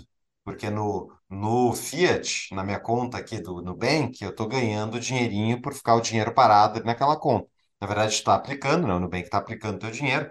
Só que é isso que as pessoas não percebem, que o dinheiro do Bitcoin não vai crescer, só que, tipo, não vão existir mais do que 21 milhões de Bitcoins. Só tem aquilo. Então, tu ficar com uma parte daquilo, tu ficar com uma parte do todo. Já tu ter um dinheiro numa unidade de conta que é permanentemente inflada, tu, tipo, qualquer coisa que tu compra tá sempre sendo diluída o tempo todo. E daí tá todo mundo sendo diluído ao mesmo tempo sendo remunerado um pouco. É óbvio que eles não vão te remunerar o quanto eles te diluem. Porque se fosse isso, o sistema era, era mais inviável ainda, entende? Então, é um fenômeno assim que é bem interessante e explica tanto sobre as diferenças de um sistema baseado num ativo verdadeiramente escasso versus um ativo econômico, né, que, enfim, é, que é o dinheiro estatal, que não é escasso, nunca vai ser escasso, e inclusive a escassez dele depende de regras políticas. Até a gente publicou, né, Ramon, um meme um tempo atrás ali pelo Instagram do Tapa, do Concierge, que é justamente diferenciando assim, ouro é físico, a restrição então da, do crescimento do ouro é física, baseado no quanto tu consegue minerar, o fiat é político, ou seja, depende das regras, das, rei, do, das regras, das leis, das instituições, da, do STF, bababá, do Banco Central Independente. Tem um monte de regrinha para tentar preservar os nossos políticos de imprimirem a beça para conseguirem se reeleger, versus Bitcoin, que é completamente limitado por um código pela sua descentralização que a gente vai explicar mais adiante. Então, assim, qual desses três tende a preservar mais valor no longo prazo. Daí cada um faz sua aposta. É, Para quem gosta de regulação, não tem nada melhor que Bitcoin. É o dinheiro mais regulado da história, né? Não importa o que você possa fazer, ele não vai mudar. É, não, não vai ter canetada que vai mexer no negócio. Agora a gente está se adiantando aqui um pouco no livro, né? É, é, é realmente é, é, escrito de uma maneira matemática, né? É mais do que escrever na pedra ou escrever com sangue, é um negócio que é impossível ser apagado via consenso. Então. E esse momento histórico que ocorreu no mundo entre 914, né, 1914, e até o fim da Segunda Guerra Mundial, onde ocorre Bretton Woods, ele descreve muito bem aqui o que, que ocorre no mundo com esse abandono do, do do, do padrão ouro e o, e o nascimento e o surgimento desse acordo mundial, que é praticamente uma divisão de espólios, ao meu ver, o que é o que, é o que ocorre com Bretton Woods, que é quando os países vencedores se reuniram, exceto os países vencedores, exceto os dois comunistas, né, que eles ficaram de fora desse acordo, uh, para decidir como seria o padrão uh, monetário mundial. Inclusive, ele diz que o cara, eles mandaram cada um um representante, cada país. O, o, a Inglaterra mandou o, o demônio, né, que é o Keynes, e, o, e os Estados Unidos mandou um cara que tinha ligação com os comunistas, né? Depois, então, assim, quem quer quem quer fofoca aqui tem um monte de coisa para acontecer. Por que, que foi gerado esse Bretton Woods, assim, né? Porque na lógica, uh, se é uma divisão de espólio do que ocorreu na guerra, mas ele explica muito bem aqui como esses países estavam dando um tiro no próprio pé, né? Estavam se destruindo por não ter mais uma moeda forte. Eu, eu peguei aqui para explicar o Bretton Woods, até para o pessoal que não conhece, então vamos lá. O que, que eram as regras do Bretton Woods? Primeiro, os dólares americanos passam a ser a reserva global de outros países. E as outros, esses outros países, as moedas desses outros países, ficam fixadas com uma taxa fixa contra o dólar. E o que, que prende o dólar, o valor do dólar? O ouro. Então, o ouro, o dólar fica com uma taxa fixa em relação ao ouro, e os países ficam em relação ao dólar, os outros países ficam dólar. Ou seja, o Banco Central americano vira o Banco Central e os outros ficam bancos centrais, uh, digamos, regionais, inferiores, porque eles estão subordinados ao Banco Central maior. Só que isso, dada a realidade da política, como a gente já conhece e é como a gente já vivencia, é extremamente uh, estapafúrdio, impossível de dar certo. Por quê? Porque cada congressozinho de cada país vai lá querer aumentar os gastos governamentais para facilitar a reeleição dos seus, seus políticos. A gente está falando aqui na, na, semana que está gravando, dia 24 de 5, recém-aprovaram na Câmara dos Deputados o, o calabouço fiscal lá do PT, do Haddad e tal, que é mais um chequezinho para o governo poder gastar dinheiro a mais, né, poder fazer campanha, uh, gastar dinheiro, nosso dinheiro, e diga-se passagem, são parentes, foi aprovado com votos de um monte de deputados do PL, que é a oposição, entre aspas. Então, isso aí é para vocês que adoram criticar o novo, pessoal. Vamos, vamos olhar como é que votou o PL. Mas vamos lá. Esse tipo de coisa é natural numa democracia onde o governo usa o poder de ter o controle da moeda para obrigar os outros a pagar a conta, né? Usar, a diluir o denominador comum das outras pessoas. E o Bretton Woods, então, pensando na lógica, o Bretton Woods os governos todos ficaram atados a uma taxa fixa de câmbio em relação ao ouro e em relação ao dólar. Isso sendo pressão política, tendo pressão política para tu ampliar os gastos do Estado constantemente, que nem a gente vê acontecer, o que acontece é que a taxa fixa não consegue ser mantida, porque a produção de ouro por ano e o preço do ouro não varia, que nem varia a, a demanda política por mais gastos. Então, para concluir aqui, o Amus, eu abro, abre aspas aqui com o Amus explicando o efeito econômico disso. Quando a moeda de um país é desvalorizada, seus produtos se tornam mais baratos para estrangeiros, levando a mais mercadorias saindo do país, enquanto os detentores da moeda buscam comprar moedas estrangeiras para se protegerem da desvalorização. Como a desvalorização geralmente é acompanhada por taxa de juros artificialmente baixas, o capital busca sair do país para ir aonde pode ser melhor recompensado, exacerbando a desvalorização da moeda. Por outro lado, países que mantiveram sua moeda melhor do que outros, do que outros testemunhariam, portanto, um influxo de capital sempre que seus vizinhos desvalorizassem, levando a moeda a apreciar ainda mais.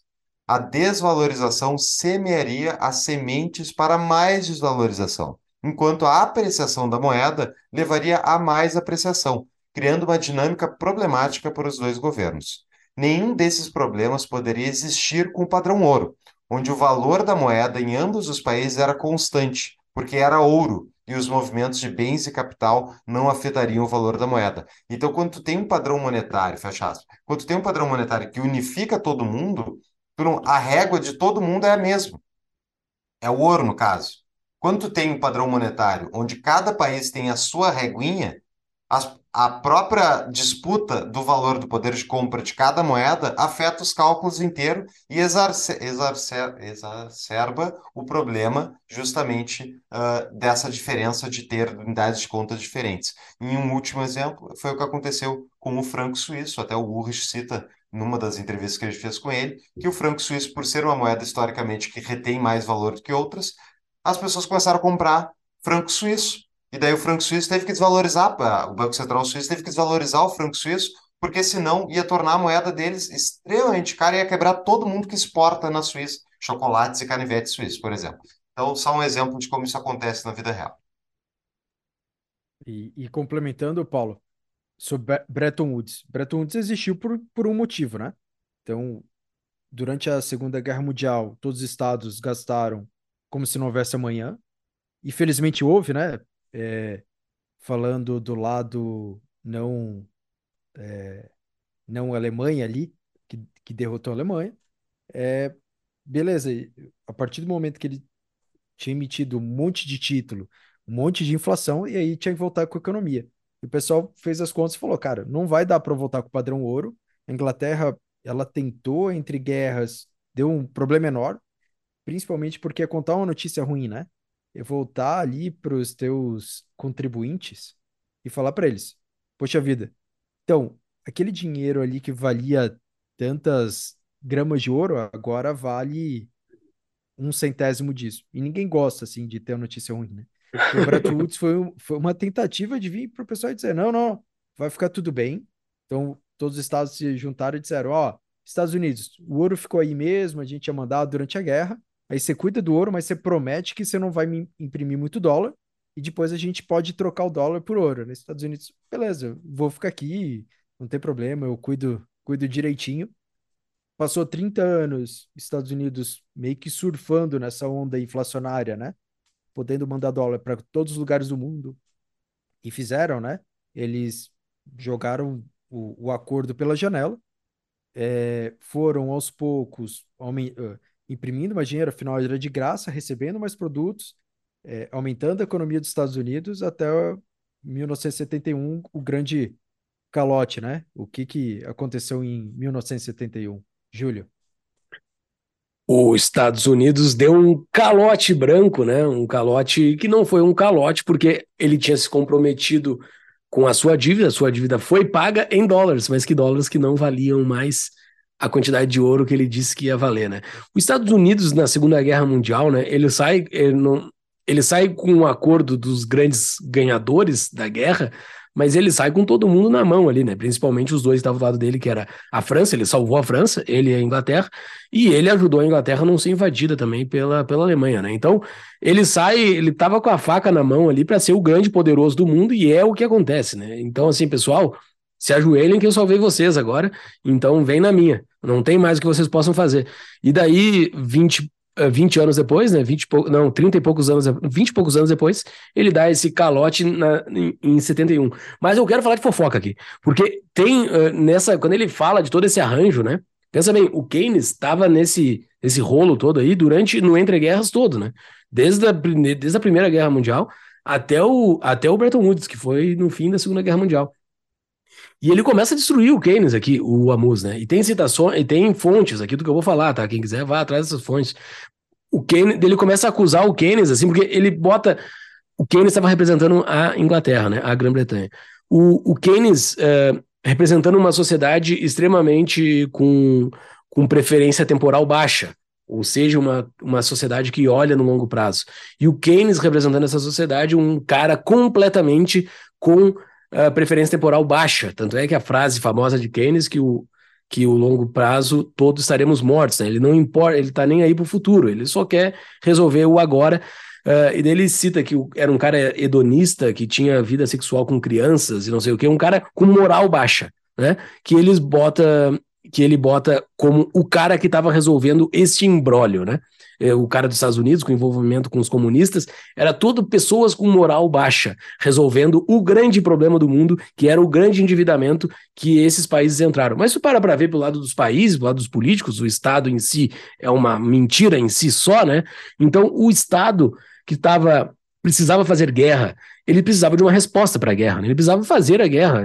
Os caras que estavam nos Estados Unidos, na Inglaterra, na França, todos eles estavam guerreando, eles precisavam de uma solução. O Keynes deu a solução perfeita para eles. Né? Então, hum. no momento de alta mentira e sofrimento, que é uma guerra, quem traz uma resposta vai ser a resposta que vai ser aderida. Né? Então, uh, não, é, não é que eu estou tirando o, o, a, a, culpa de Keynes aqui, mas aquela situação toda era evidente que alguém ia trazer uma resposta assim, e foi Keynes que trouxe essa resposta de extremamente uh, dívida e que atire para frente e quem lá na frente que viva e tem uma e, que sofra.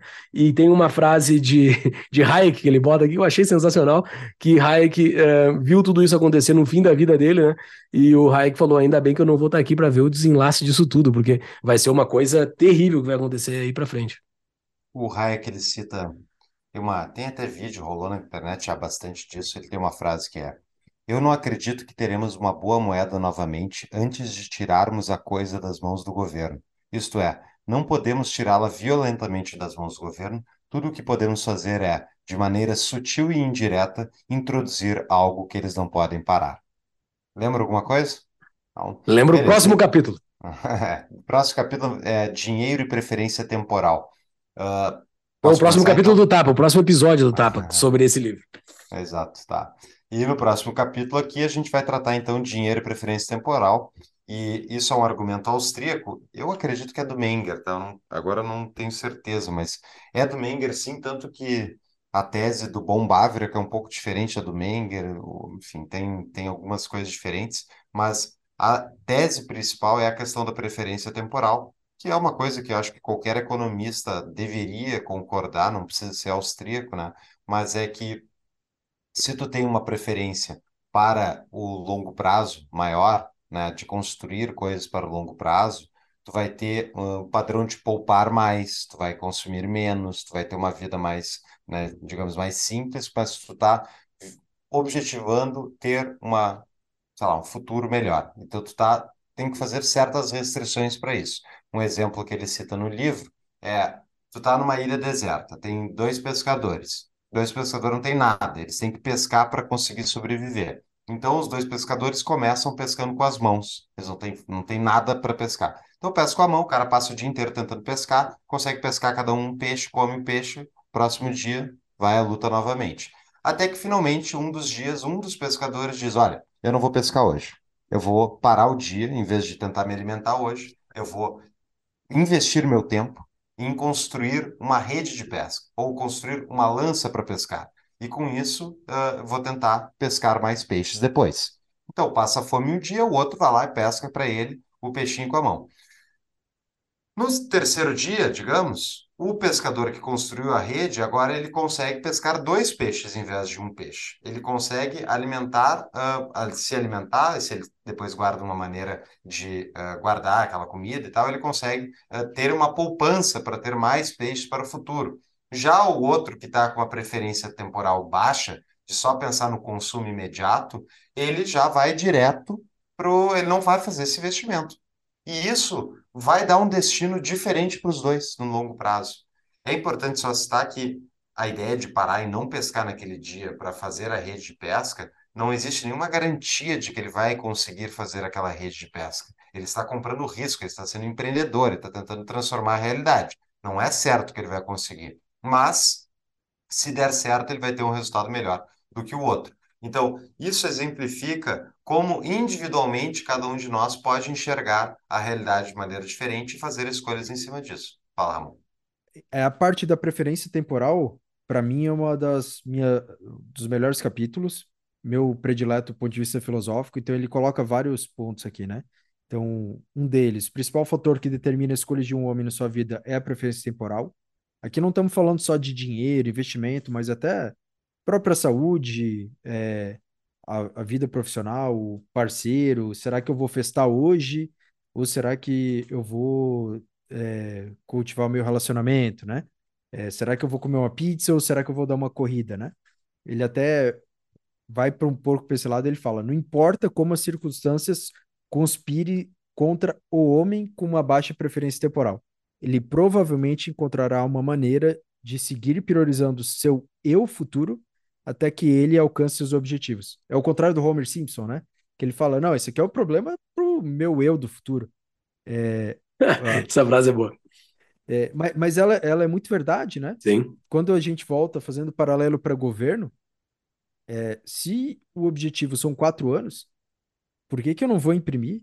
Vou imprimir o máximo que eu puder.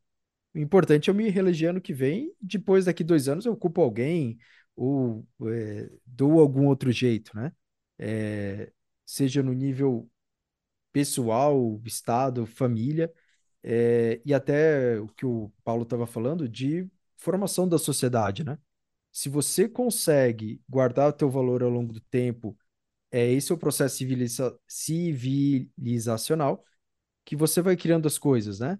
É, coisas que elas, às vezes elas vão se, vão se pagar daqui a 30 dias, nem um ano, mas vão se pagar em mais tempo, mas a partir do momento que elas se pagam, elas vão ficar para o resto da história, né? Então, para mim, fantástico todo esse capítulo. Tem 300 citações aqui.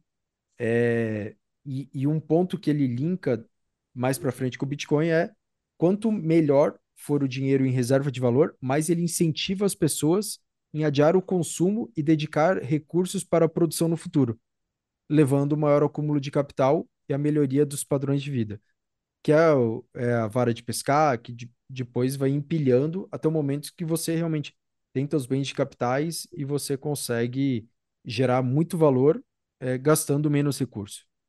Isso aí. Pensando num caso, por exemplo, no brasileiro, lá da época da hiperinflação. As pessoas ganhavam o salário no início do mês e elas tinham um incentivo enorme para consumir aquele valor antes que ele virasse zero. Então, a preferência temporal da sociedade estava muito, ah, muito uh, baixa, né? No sentido de que tu tem que consumir o quanto antes, antes aquele dinheiro perder completamente o valor.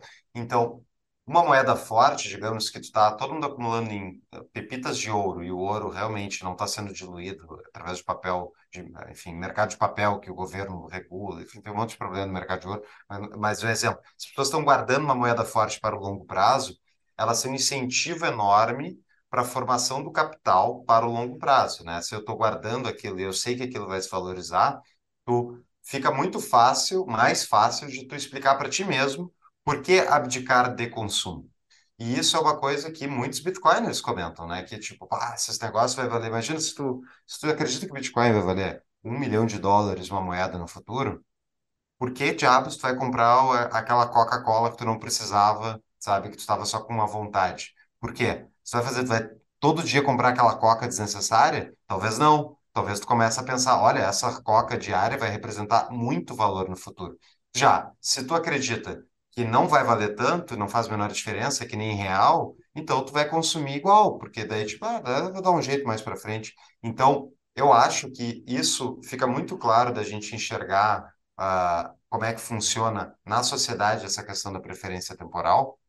E a inflação, ela tem um efeito muito grande de favorecer o endividamento, favorecer o consumo, o pensar no hoje, é o processo anticivilizatório. E é isso que a gente tem visto, inclusive, na, enfim, na sociedade atual, não só a brasileira, mas mesmo na sociedade global. O próprio Amus coloca dados sobre isso. O endividamento não, não é só o endividamento público que está absurdo. A gente tem um, um endividamento global hoje muito grande, colocar dados nas notas do episódio, Uh, inclusive, a maioria dos países está chegando a mais de 100% do PIB, países super desenvolvidos estão com mais de 100% do PIB, ou seja, a produção inteira de um ano não paga o endividamento que o país acumulou. E do outro lado, tu tem os indivíduos. Os indivíduos também estão se endividando. E não é à toa. Quando o dinheiro vai perdendo valor no tempo através da inflação, endividar-se é bom. Claro, tu tem que ter capacidade de pagamento. Mas é bom por quê? Porque o dinheiro do, do pré-fixado que tu fez, quando tu for pagar a última parcela, ela não vale a mesma que valia no início. Então, tem incentivo econômico para que tu adquira dívidas. Então, um exemplo, vou pagar, o Ramon até mencionou antes, vou pagar sem juros, né, o preço, tipo, o preço do produto. O preço do produto, se o preço sem juros é o mesmo do preço à vista, por, por que diabos não, não parcelar o máximo possível sem juros, se é o mesmo preço? Se é o mesmo preço, os juros estão embutidos no preço original. Entendeu? Então, o parcela o máximo sem juros, que tu vai ter, a última parcela vai valer bem, bem menos do que a primeira. E tem a opção de você fazer até melhor que isso, hein, Paulo? Você se endivida em nome de outros, que é basicamente a dívida do, dos estados, né? Quando, quando a gente olha, puxa vida, o Brasil tá ferrado. Cara, quem vão estar tá ferrados são os nossos filhos, né? É, é, é de uma maldade enorme achar que ninguém vai pagar isso, ou não vai ter um problema, ou então, ah, poxa, mas vai dar um problema daqui uns, sei lá, uns 50 anos, eu não vou estar mais aqui, depois o pessoal que se vire. Cara, mas é a próxima geração, né? Você está consumindo, está usando essa preferência temporal, não está criando nada que vai ser útil no futuro, né? E, e daí, quando as pessoas próximas vierem, né? É, é, é, é até um pouco revoltante, assim, ver o quanto desleixado o pessoal é para as próximas gerações. É, quando emite um monte de dívida e diz, no longo prazo a gente vai estar tá morto, né? Que é o, o preferido aqui do Júlio, nosso amigo Keynes falou. É preferido o Amus, né? O Amus detona ele aqui, mas não detona só ele, detona outras pessoas também. Um, um negócio que também tem uma correlação bastante clara da, da inflação uh, completamente desmedida que ocorre sem o padrão ouro, desmedida sem o padrão ouro, é o seguinte, voltando para a tese do stock to flow, né? Uma das coisas que mantém algo com, com um grande valor é com que os seus, o seu novo fluxo, a sua emissão de novas moedas, seja baixa o suficiente uh, frente ao estoque total. Mas para que essa emissão seja baixa o suficiente, ela precisa ser onerosa, né? Precisa ser cara, como é a mineração. É difícil tu ir lá buscar o ouro debaixo da terra. Só que no momento que tu bota na mão de um político, para eles emitir um novo dinheiro é muito fácil. Então, o stock to flow do dinheiro fiduciário é absurdamente alto, como o Ramon acabou de falar, que é o, a inflação invertida, né? Que é o, o cálculo contrário da inflação toda toda tese do Amusa ela é toda conectada. Assim, é, é, tu pega uma tese inicial e ela conecta a explicação até o fim do livro. Então, a explicação do, do Stock to Flow reflete muito bem por que, que o dinheiro, esse que nós temos no bolso, vale quase nada, né? Também tira, é um outro problema que ele, que ele acaba colocando, uh, é que a correlação entre poupança e crédito se vai, né? Porque antes disso, a, o crédito só é feito se tu tem poupança, né? Tu, tu tem que ter tido o, o cara que é o financiador, tu tem que ter o dinheiro suficiente para emprestar para, um terceiro, né? Aqui já não existe mais isso. A correlação está desco completamente desconectada. Então, uma sociedade pode ter um crédito completamente desconectado da sua poupança. Pode ser, não, né? É o que tem hoje no padrão no mundo. Isso aí você está sendo muito malvado, Júlio. Você quer primeiro economizar para depois consumir? É, Primeiro Bob produzir é... para depois usar, cara. Quando eu li Bob é... que ele me conquistou. E daí, é, quando ele botou isso. Aí, isso... isso aí, se você jogar no Twitter, você vai ser. fascista? Ser... Fascista? É, vários apelidos. Exato. Passando o. Deixa eu pular um pouquinho para o próximo capítulo, que é o Sistema de Informação do Capitalismo. Eu já esse... tô nele, já. Eu, ah, eu acabei tá de falar. Eu peguei ah, dele, tá. exato.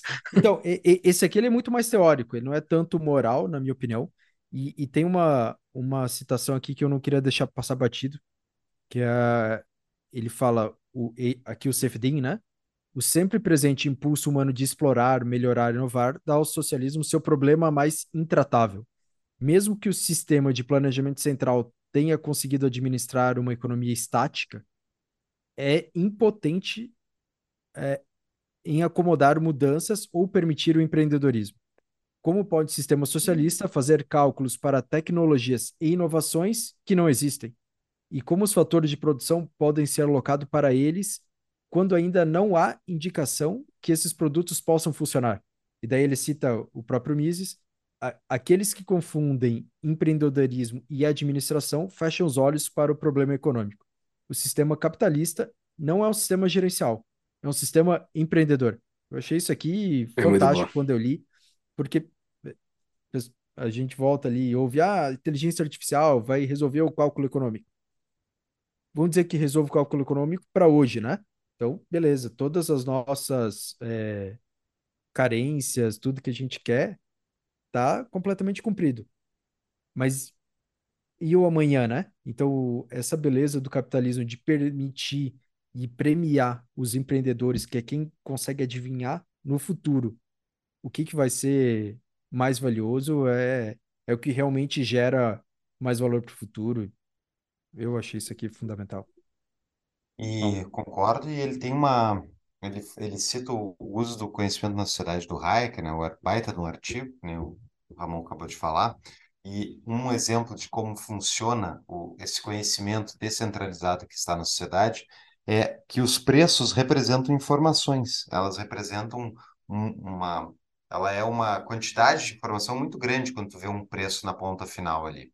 Se o produto, se o empreendedor conseguiu precificar direito ou não, ele vai ter resultado, ele vai conseguir vender, ele vai a empresa dele vai prosperar, se o cara precificou errado, ele vai ter problemas. Mas um exemplo de como está tudo interconectado é através dos preços, preços de commodities, por exemplo. E ele cita o exemplo: se acontece uma catástrofe, num, um terremoto no Chile que afeta a produção de cobre, o que, que acontece? Caiu a produção de cobre anual. Então, diminuiu a oferta de cobre, né, a oferta nova de cobre, o preço sobe. Se sobe o preço, o outro cara que é produtor, as outras minas que produzem cobre ao redor do mundo, elas não precisam nem saber que aconteceu um terremoto no Chile. Ela simplesmente vai ver o preço, que é uma commodity internacional, subir e vai ver, opa, vale a pena eu extrair mais cobre. E naturalmente vai jogar o preço do cobre de volta para baixo. Então, o sistema está interconectado através de um preço internacional. E isso representa em toda a nossa economia, a gente tem isso. Não precisa de alguém mandando, ah, aconteceu um negócio lá, tu produz mais cobre, então. Não, não precisa ninguém mandar para o negócio acontecer. Isso. E tem um mais dos uma coisa, pontos então. que... Desculpa. Dá- Vai lá, vai lá. Fala, depois eu termino. Não, t- é, continua ali o raciocínio aí, Paulo.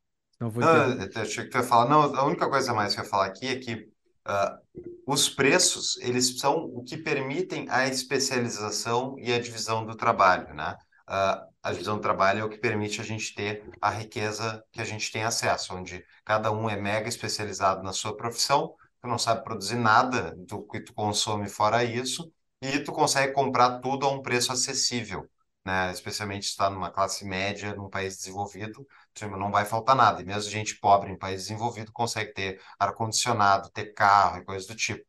Por que que é acessível para todo mundo? Porque está todo mundo aqui produzindo no seu quadrado, desconectado da produção do resto, mas tu está fazendo isso porque tu, produzindo aquele bem individualmente, tu consegue ser bem remunerado por aquela tua participação especialista dentro, especializada dentro daquela produção, né? E, então, um, o contrário, que seria um mundo onde todo mundo produz tudo, é o universo da subsistência.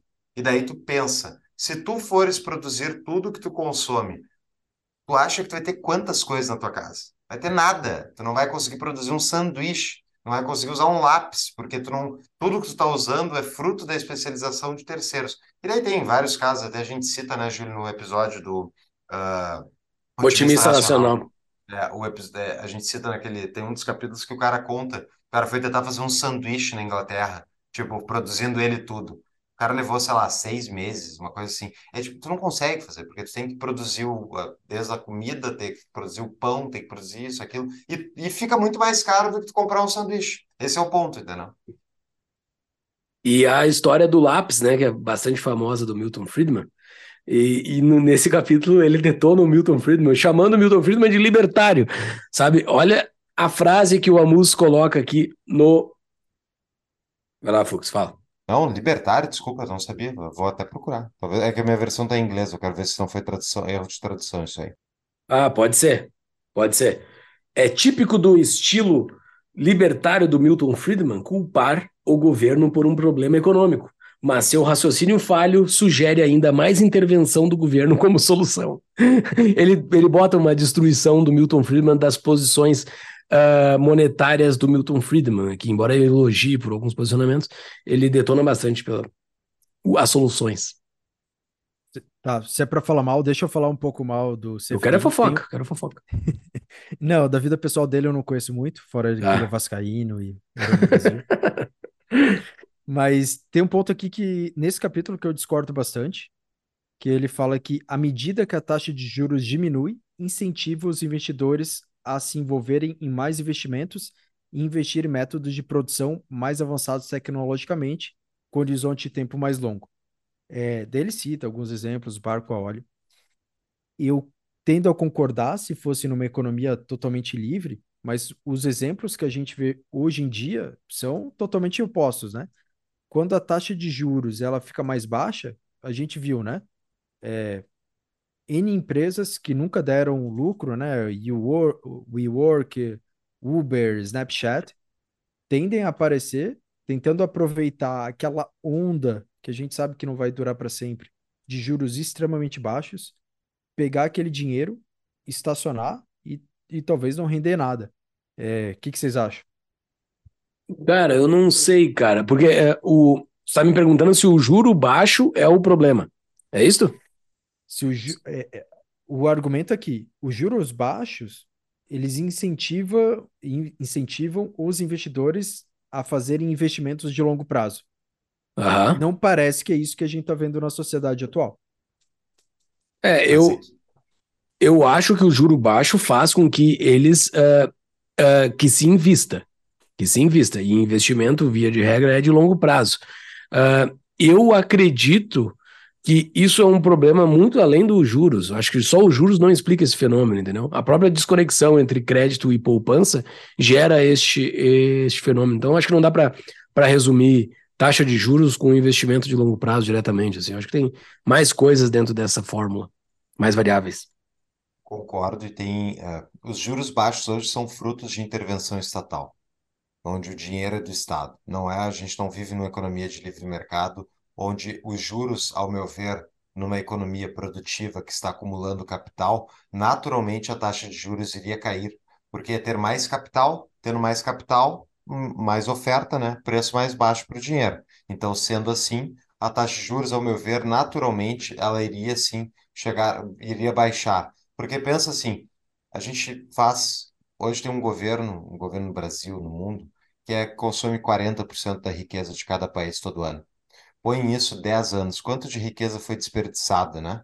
Então, assim, se a gente não tivesse o Estado gastando 40, fosse 10%, quanto mais ricos o mundo, eh, os países do mundo inteiro seriam, as pessoas dentro dos países do mundo inteiro seria, e qual seria o, o custo do capital para acessar, para botar em investimentos produtivos naturalmente, enfim, rentáveis, né?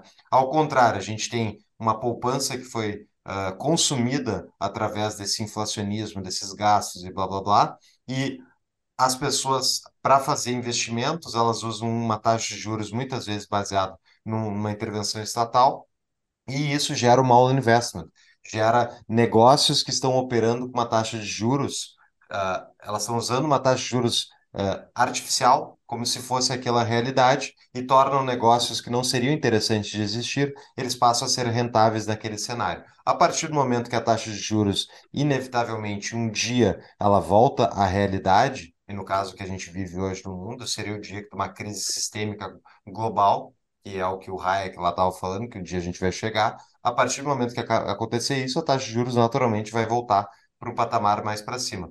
E sendo assim, todo mundo que tem investimentos que geram nada de retorno vão quebrar. Hoje a gente está vendo um pouco disso simplesmente com o Fed nos Estados Unidos subindo a taxa de juros para patamares que estava há muitos anos que não subia, né? Perto de 5%. Olha a quantidade de problemas que tiveram bancos, que têm empresas que são as chamadas zumbis econômicas, e tudo isso que está acontecendo relacionado a, a essa subida de taxa de juros. É tipo um monte de gente quebrando, porque eles estavam trabalhando com crédito farto, barato, artificial.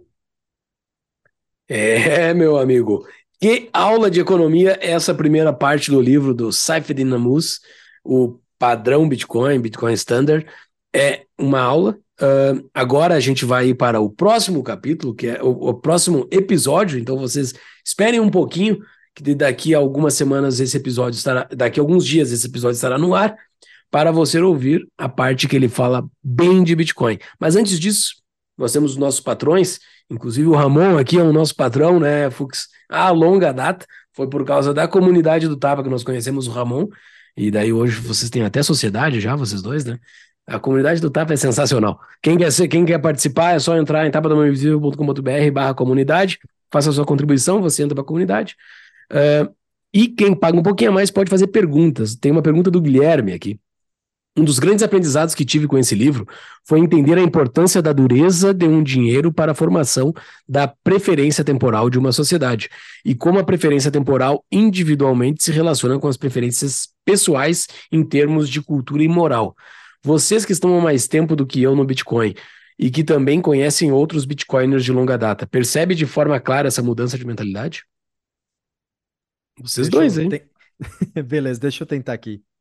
É, maioria das pessoas é, que eu conheci que já, que já eram bitcoinheiras, que já traziam isso junto, é, eu notei bastante nelas aquele ponto de esperança, assim, né? É, tem um, tem um detalhe na nossa sociedade que atual até é difícil explicar, mas principalmente está vindo aqui com geração Z, que é aquela expectativa extremamente baixa de ter uma casa, de conseguir formar uma família, de guardar um dinheiro, de daqui 20 anos ter algum valor, é, eu, eu acho uma situação bem deprimente, assim, não ter uma perspectiva de, de futuro, né? Vou viver esses próximos anos da minha vida, então tanto faz o emprego que eu, que eu tenha, o parceiro que eu tenha, a família que eu tenho, eu não preciso conservar, vivendo bem no presente. É, as pessoas que eu conheci, é, todas elas narraram que elas mudaram bastante no sentido de poxa vida, eu estou guardando aqui algo que daqui 20 anos pode se valorizar muito, então eu vou cuidar também da minha saúde, porque vai ser caro pra caramba se eu ficar doente. É, deixa eu cuidar também do meu relacionamento, é, deixa eu cuidar desses fatores da minha vida que são aqueles que realmente vão importar muito pro longo prazo. É, eu senti muito as pessoas se importando com isso e dá uma alegria aquele sentimento de estar tá construindo, estar tá melhorando saúde, não, não só a parte financeira de, ah, eu vi hoje, valorizou tanto, né? Esse é o principal ponto que eu notei das pessoas que eu conheci depois. É, eu vou dizer que eu vejo que na comunidade Bitcoiner, que, que é global, são pessoas, tu entra no Twitter, tem um zilhão de pessoas falando sobre Bitcoin e são pessoas com laser eyes né, saindo dos olhos ali, então tu vê que o cara é um Bitcoiner maximalista só nisso. Uh, e existem vários relatos e tal do pessoal comentando. Eu eu gosto de poupar dinheiro pensando, vou comprar Bitcoin e o Bitcoin vai se valorizar, acredito eu que vai se valorizar pelas razões que a gente vai falar no próximo episódio. Então, eu vejo assim, tipo, gastos desnecessários. Eu freio assim, eu não tem porquê. Ah, para quê? Comprar uma coisa inútil ali que logo mais eu vou encher o saco, uh, ficar trocando de carro todo ano, esse tipo de coisa, entendeu? Eu não vejo muito sentido. É, porque eu penso que eu estou construindo um, um patrimônio não só para mim, mas para uma família, esse tipo de coisa. Então eu, eu acredito sim, eu acho que tem esse efeito. Uh, e tem o fator do otimismo que o Ramon comentou. Isso é bem interessante, porque a tese Bitcoiner é que os estados vão continuar fazendo o que eles estão fazendo, que está deixando todo mundo deprimente. Eu não conheço nenhum cara que está com o governo eleito dele que está feliz com o estado do mundo. Todo mundo está preocupado. Tipo, e, e essa questão que o Ramon citou é fato de que as pessoas estão com uma dificuldade muito grande de fazer poupança, de comprar um apartamento. A vida está mais difícil em termos de poder de compra para a gente da nossa geração, que são pessoas de 30 e poucos anos, do que, por exemplo, meu pai comprou um apartamento com 30 anos de idade. Os pais de vocês talvez, entendeu? Era, tinha isso era diferente há alguns anos atrás. E no Brasil, se a gente pegar nos Estados Unidos, é pior ainda, porque era muito mais fácil nos Estados Unidos ter um poder de compra mais elevado quando tu era mais jovem. E isso é o, esse é o inflacionismo. Então, a tese Bitcoiner é que os estados vão continuar fazendo o que eles fazem. E se, se eles fizerem isso, o que, que vai acontecer? Eles vão desvalorizar mais ainda a moeda deles e, portanto, aquelas pessoas que detêm ativos verdadeiramente escassos que nem Bitcoin vão se beneficiar. E por isso que os Bitcoiners são otimistas porque por pior que fique o, o shit show que a gente vê diariamente político, ele no final das contas só favorece a tese do Bitcoin. É, a resposta do Ramon foi muito boa mesmo, porque o Bitcoin, depois que tu entende ele, assim, tu vê uma porta de saída desse caos que tá um mundão, assim, de quase todos os cenários que tu vê. Tu vai conversar sobre educação, sobre saúde, sobre os vários, os vários setores da nossa vida, tu vê algumas soluções bastante claras tendo o, existindo o Bitcoin, né? Então, para você que curtiu esse episódio, gostou da explicação monetária, dinheiro e tudo mais, esperem alguns dias que vai estar no ar o segundo episódio que a gente fala sobre esse ativinho aí, sobre esse sobre esse essa moedinha de internet que o Saifedin defende tanto aqui e que a gente também tem um bom posicionamento nela, uh, por gostar e entender. Então, aguarde um pouco e até daqui uns dias. É isso, pessoal? Isso aí. É isso. Eu queria só complementar com o libertarian que comentou, libertário, que ele criticou do Friedman, eu catei aqui no livro. Ele estava falando do o tipo de libertário que o Friedman representa. Ele está falando sobre os monetaristas, que libertário em inglês é, é o representa o nosso liberal também, entendeu? Exatamente, exatamente. É, deveria, o tradutor deveria ter colocado liberal, que ficaria mais, mais correto no português do Brasil. De- deixa eu fechar aqui um grande ag- agradecimento ao Guilherme Bandeira, é, que é o cara que traduziu o livro. Se não fosse por ele, não teria boa parte dos bitcoinheiros brasileiros. Então, é, ele também pro- publica é, artigos excelentes. Recomendo seguir ele. Fez um baita trabalho. Saiu muito rápido a edição brasileira. é, muito bem, muito bem traduzida. É, fazer um, um agradecimento aqui para ele. Boa, boa. Ele Tem tem um substack muito bom, né? Ele tem um substack muito bom, né? Ma- Mas, tem duas traduções, eu não sei qual que é a tua, Júlio. Tem um A minha é cara do Guilherme. Bandeira. A minha é do Guilherme Bandeira. Realmente. O Substack dele é ótimo, vai estar nas notas, no- notas do episódio também. Então tá. Valeu, Ramon. Valeu, Fux. Até mais. Até mais. Nos vemos.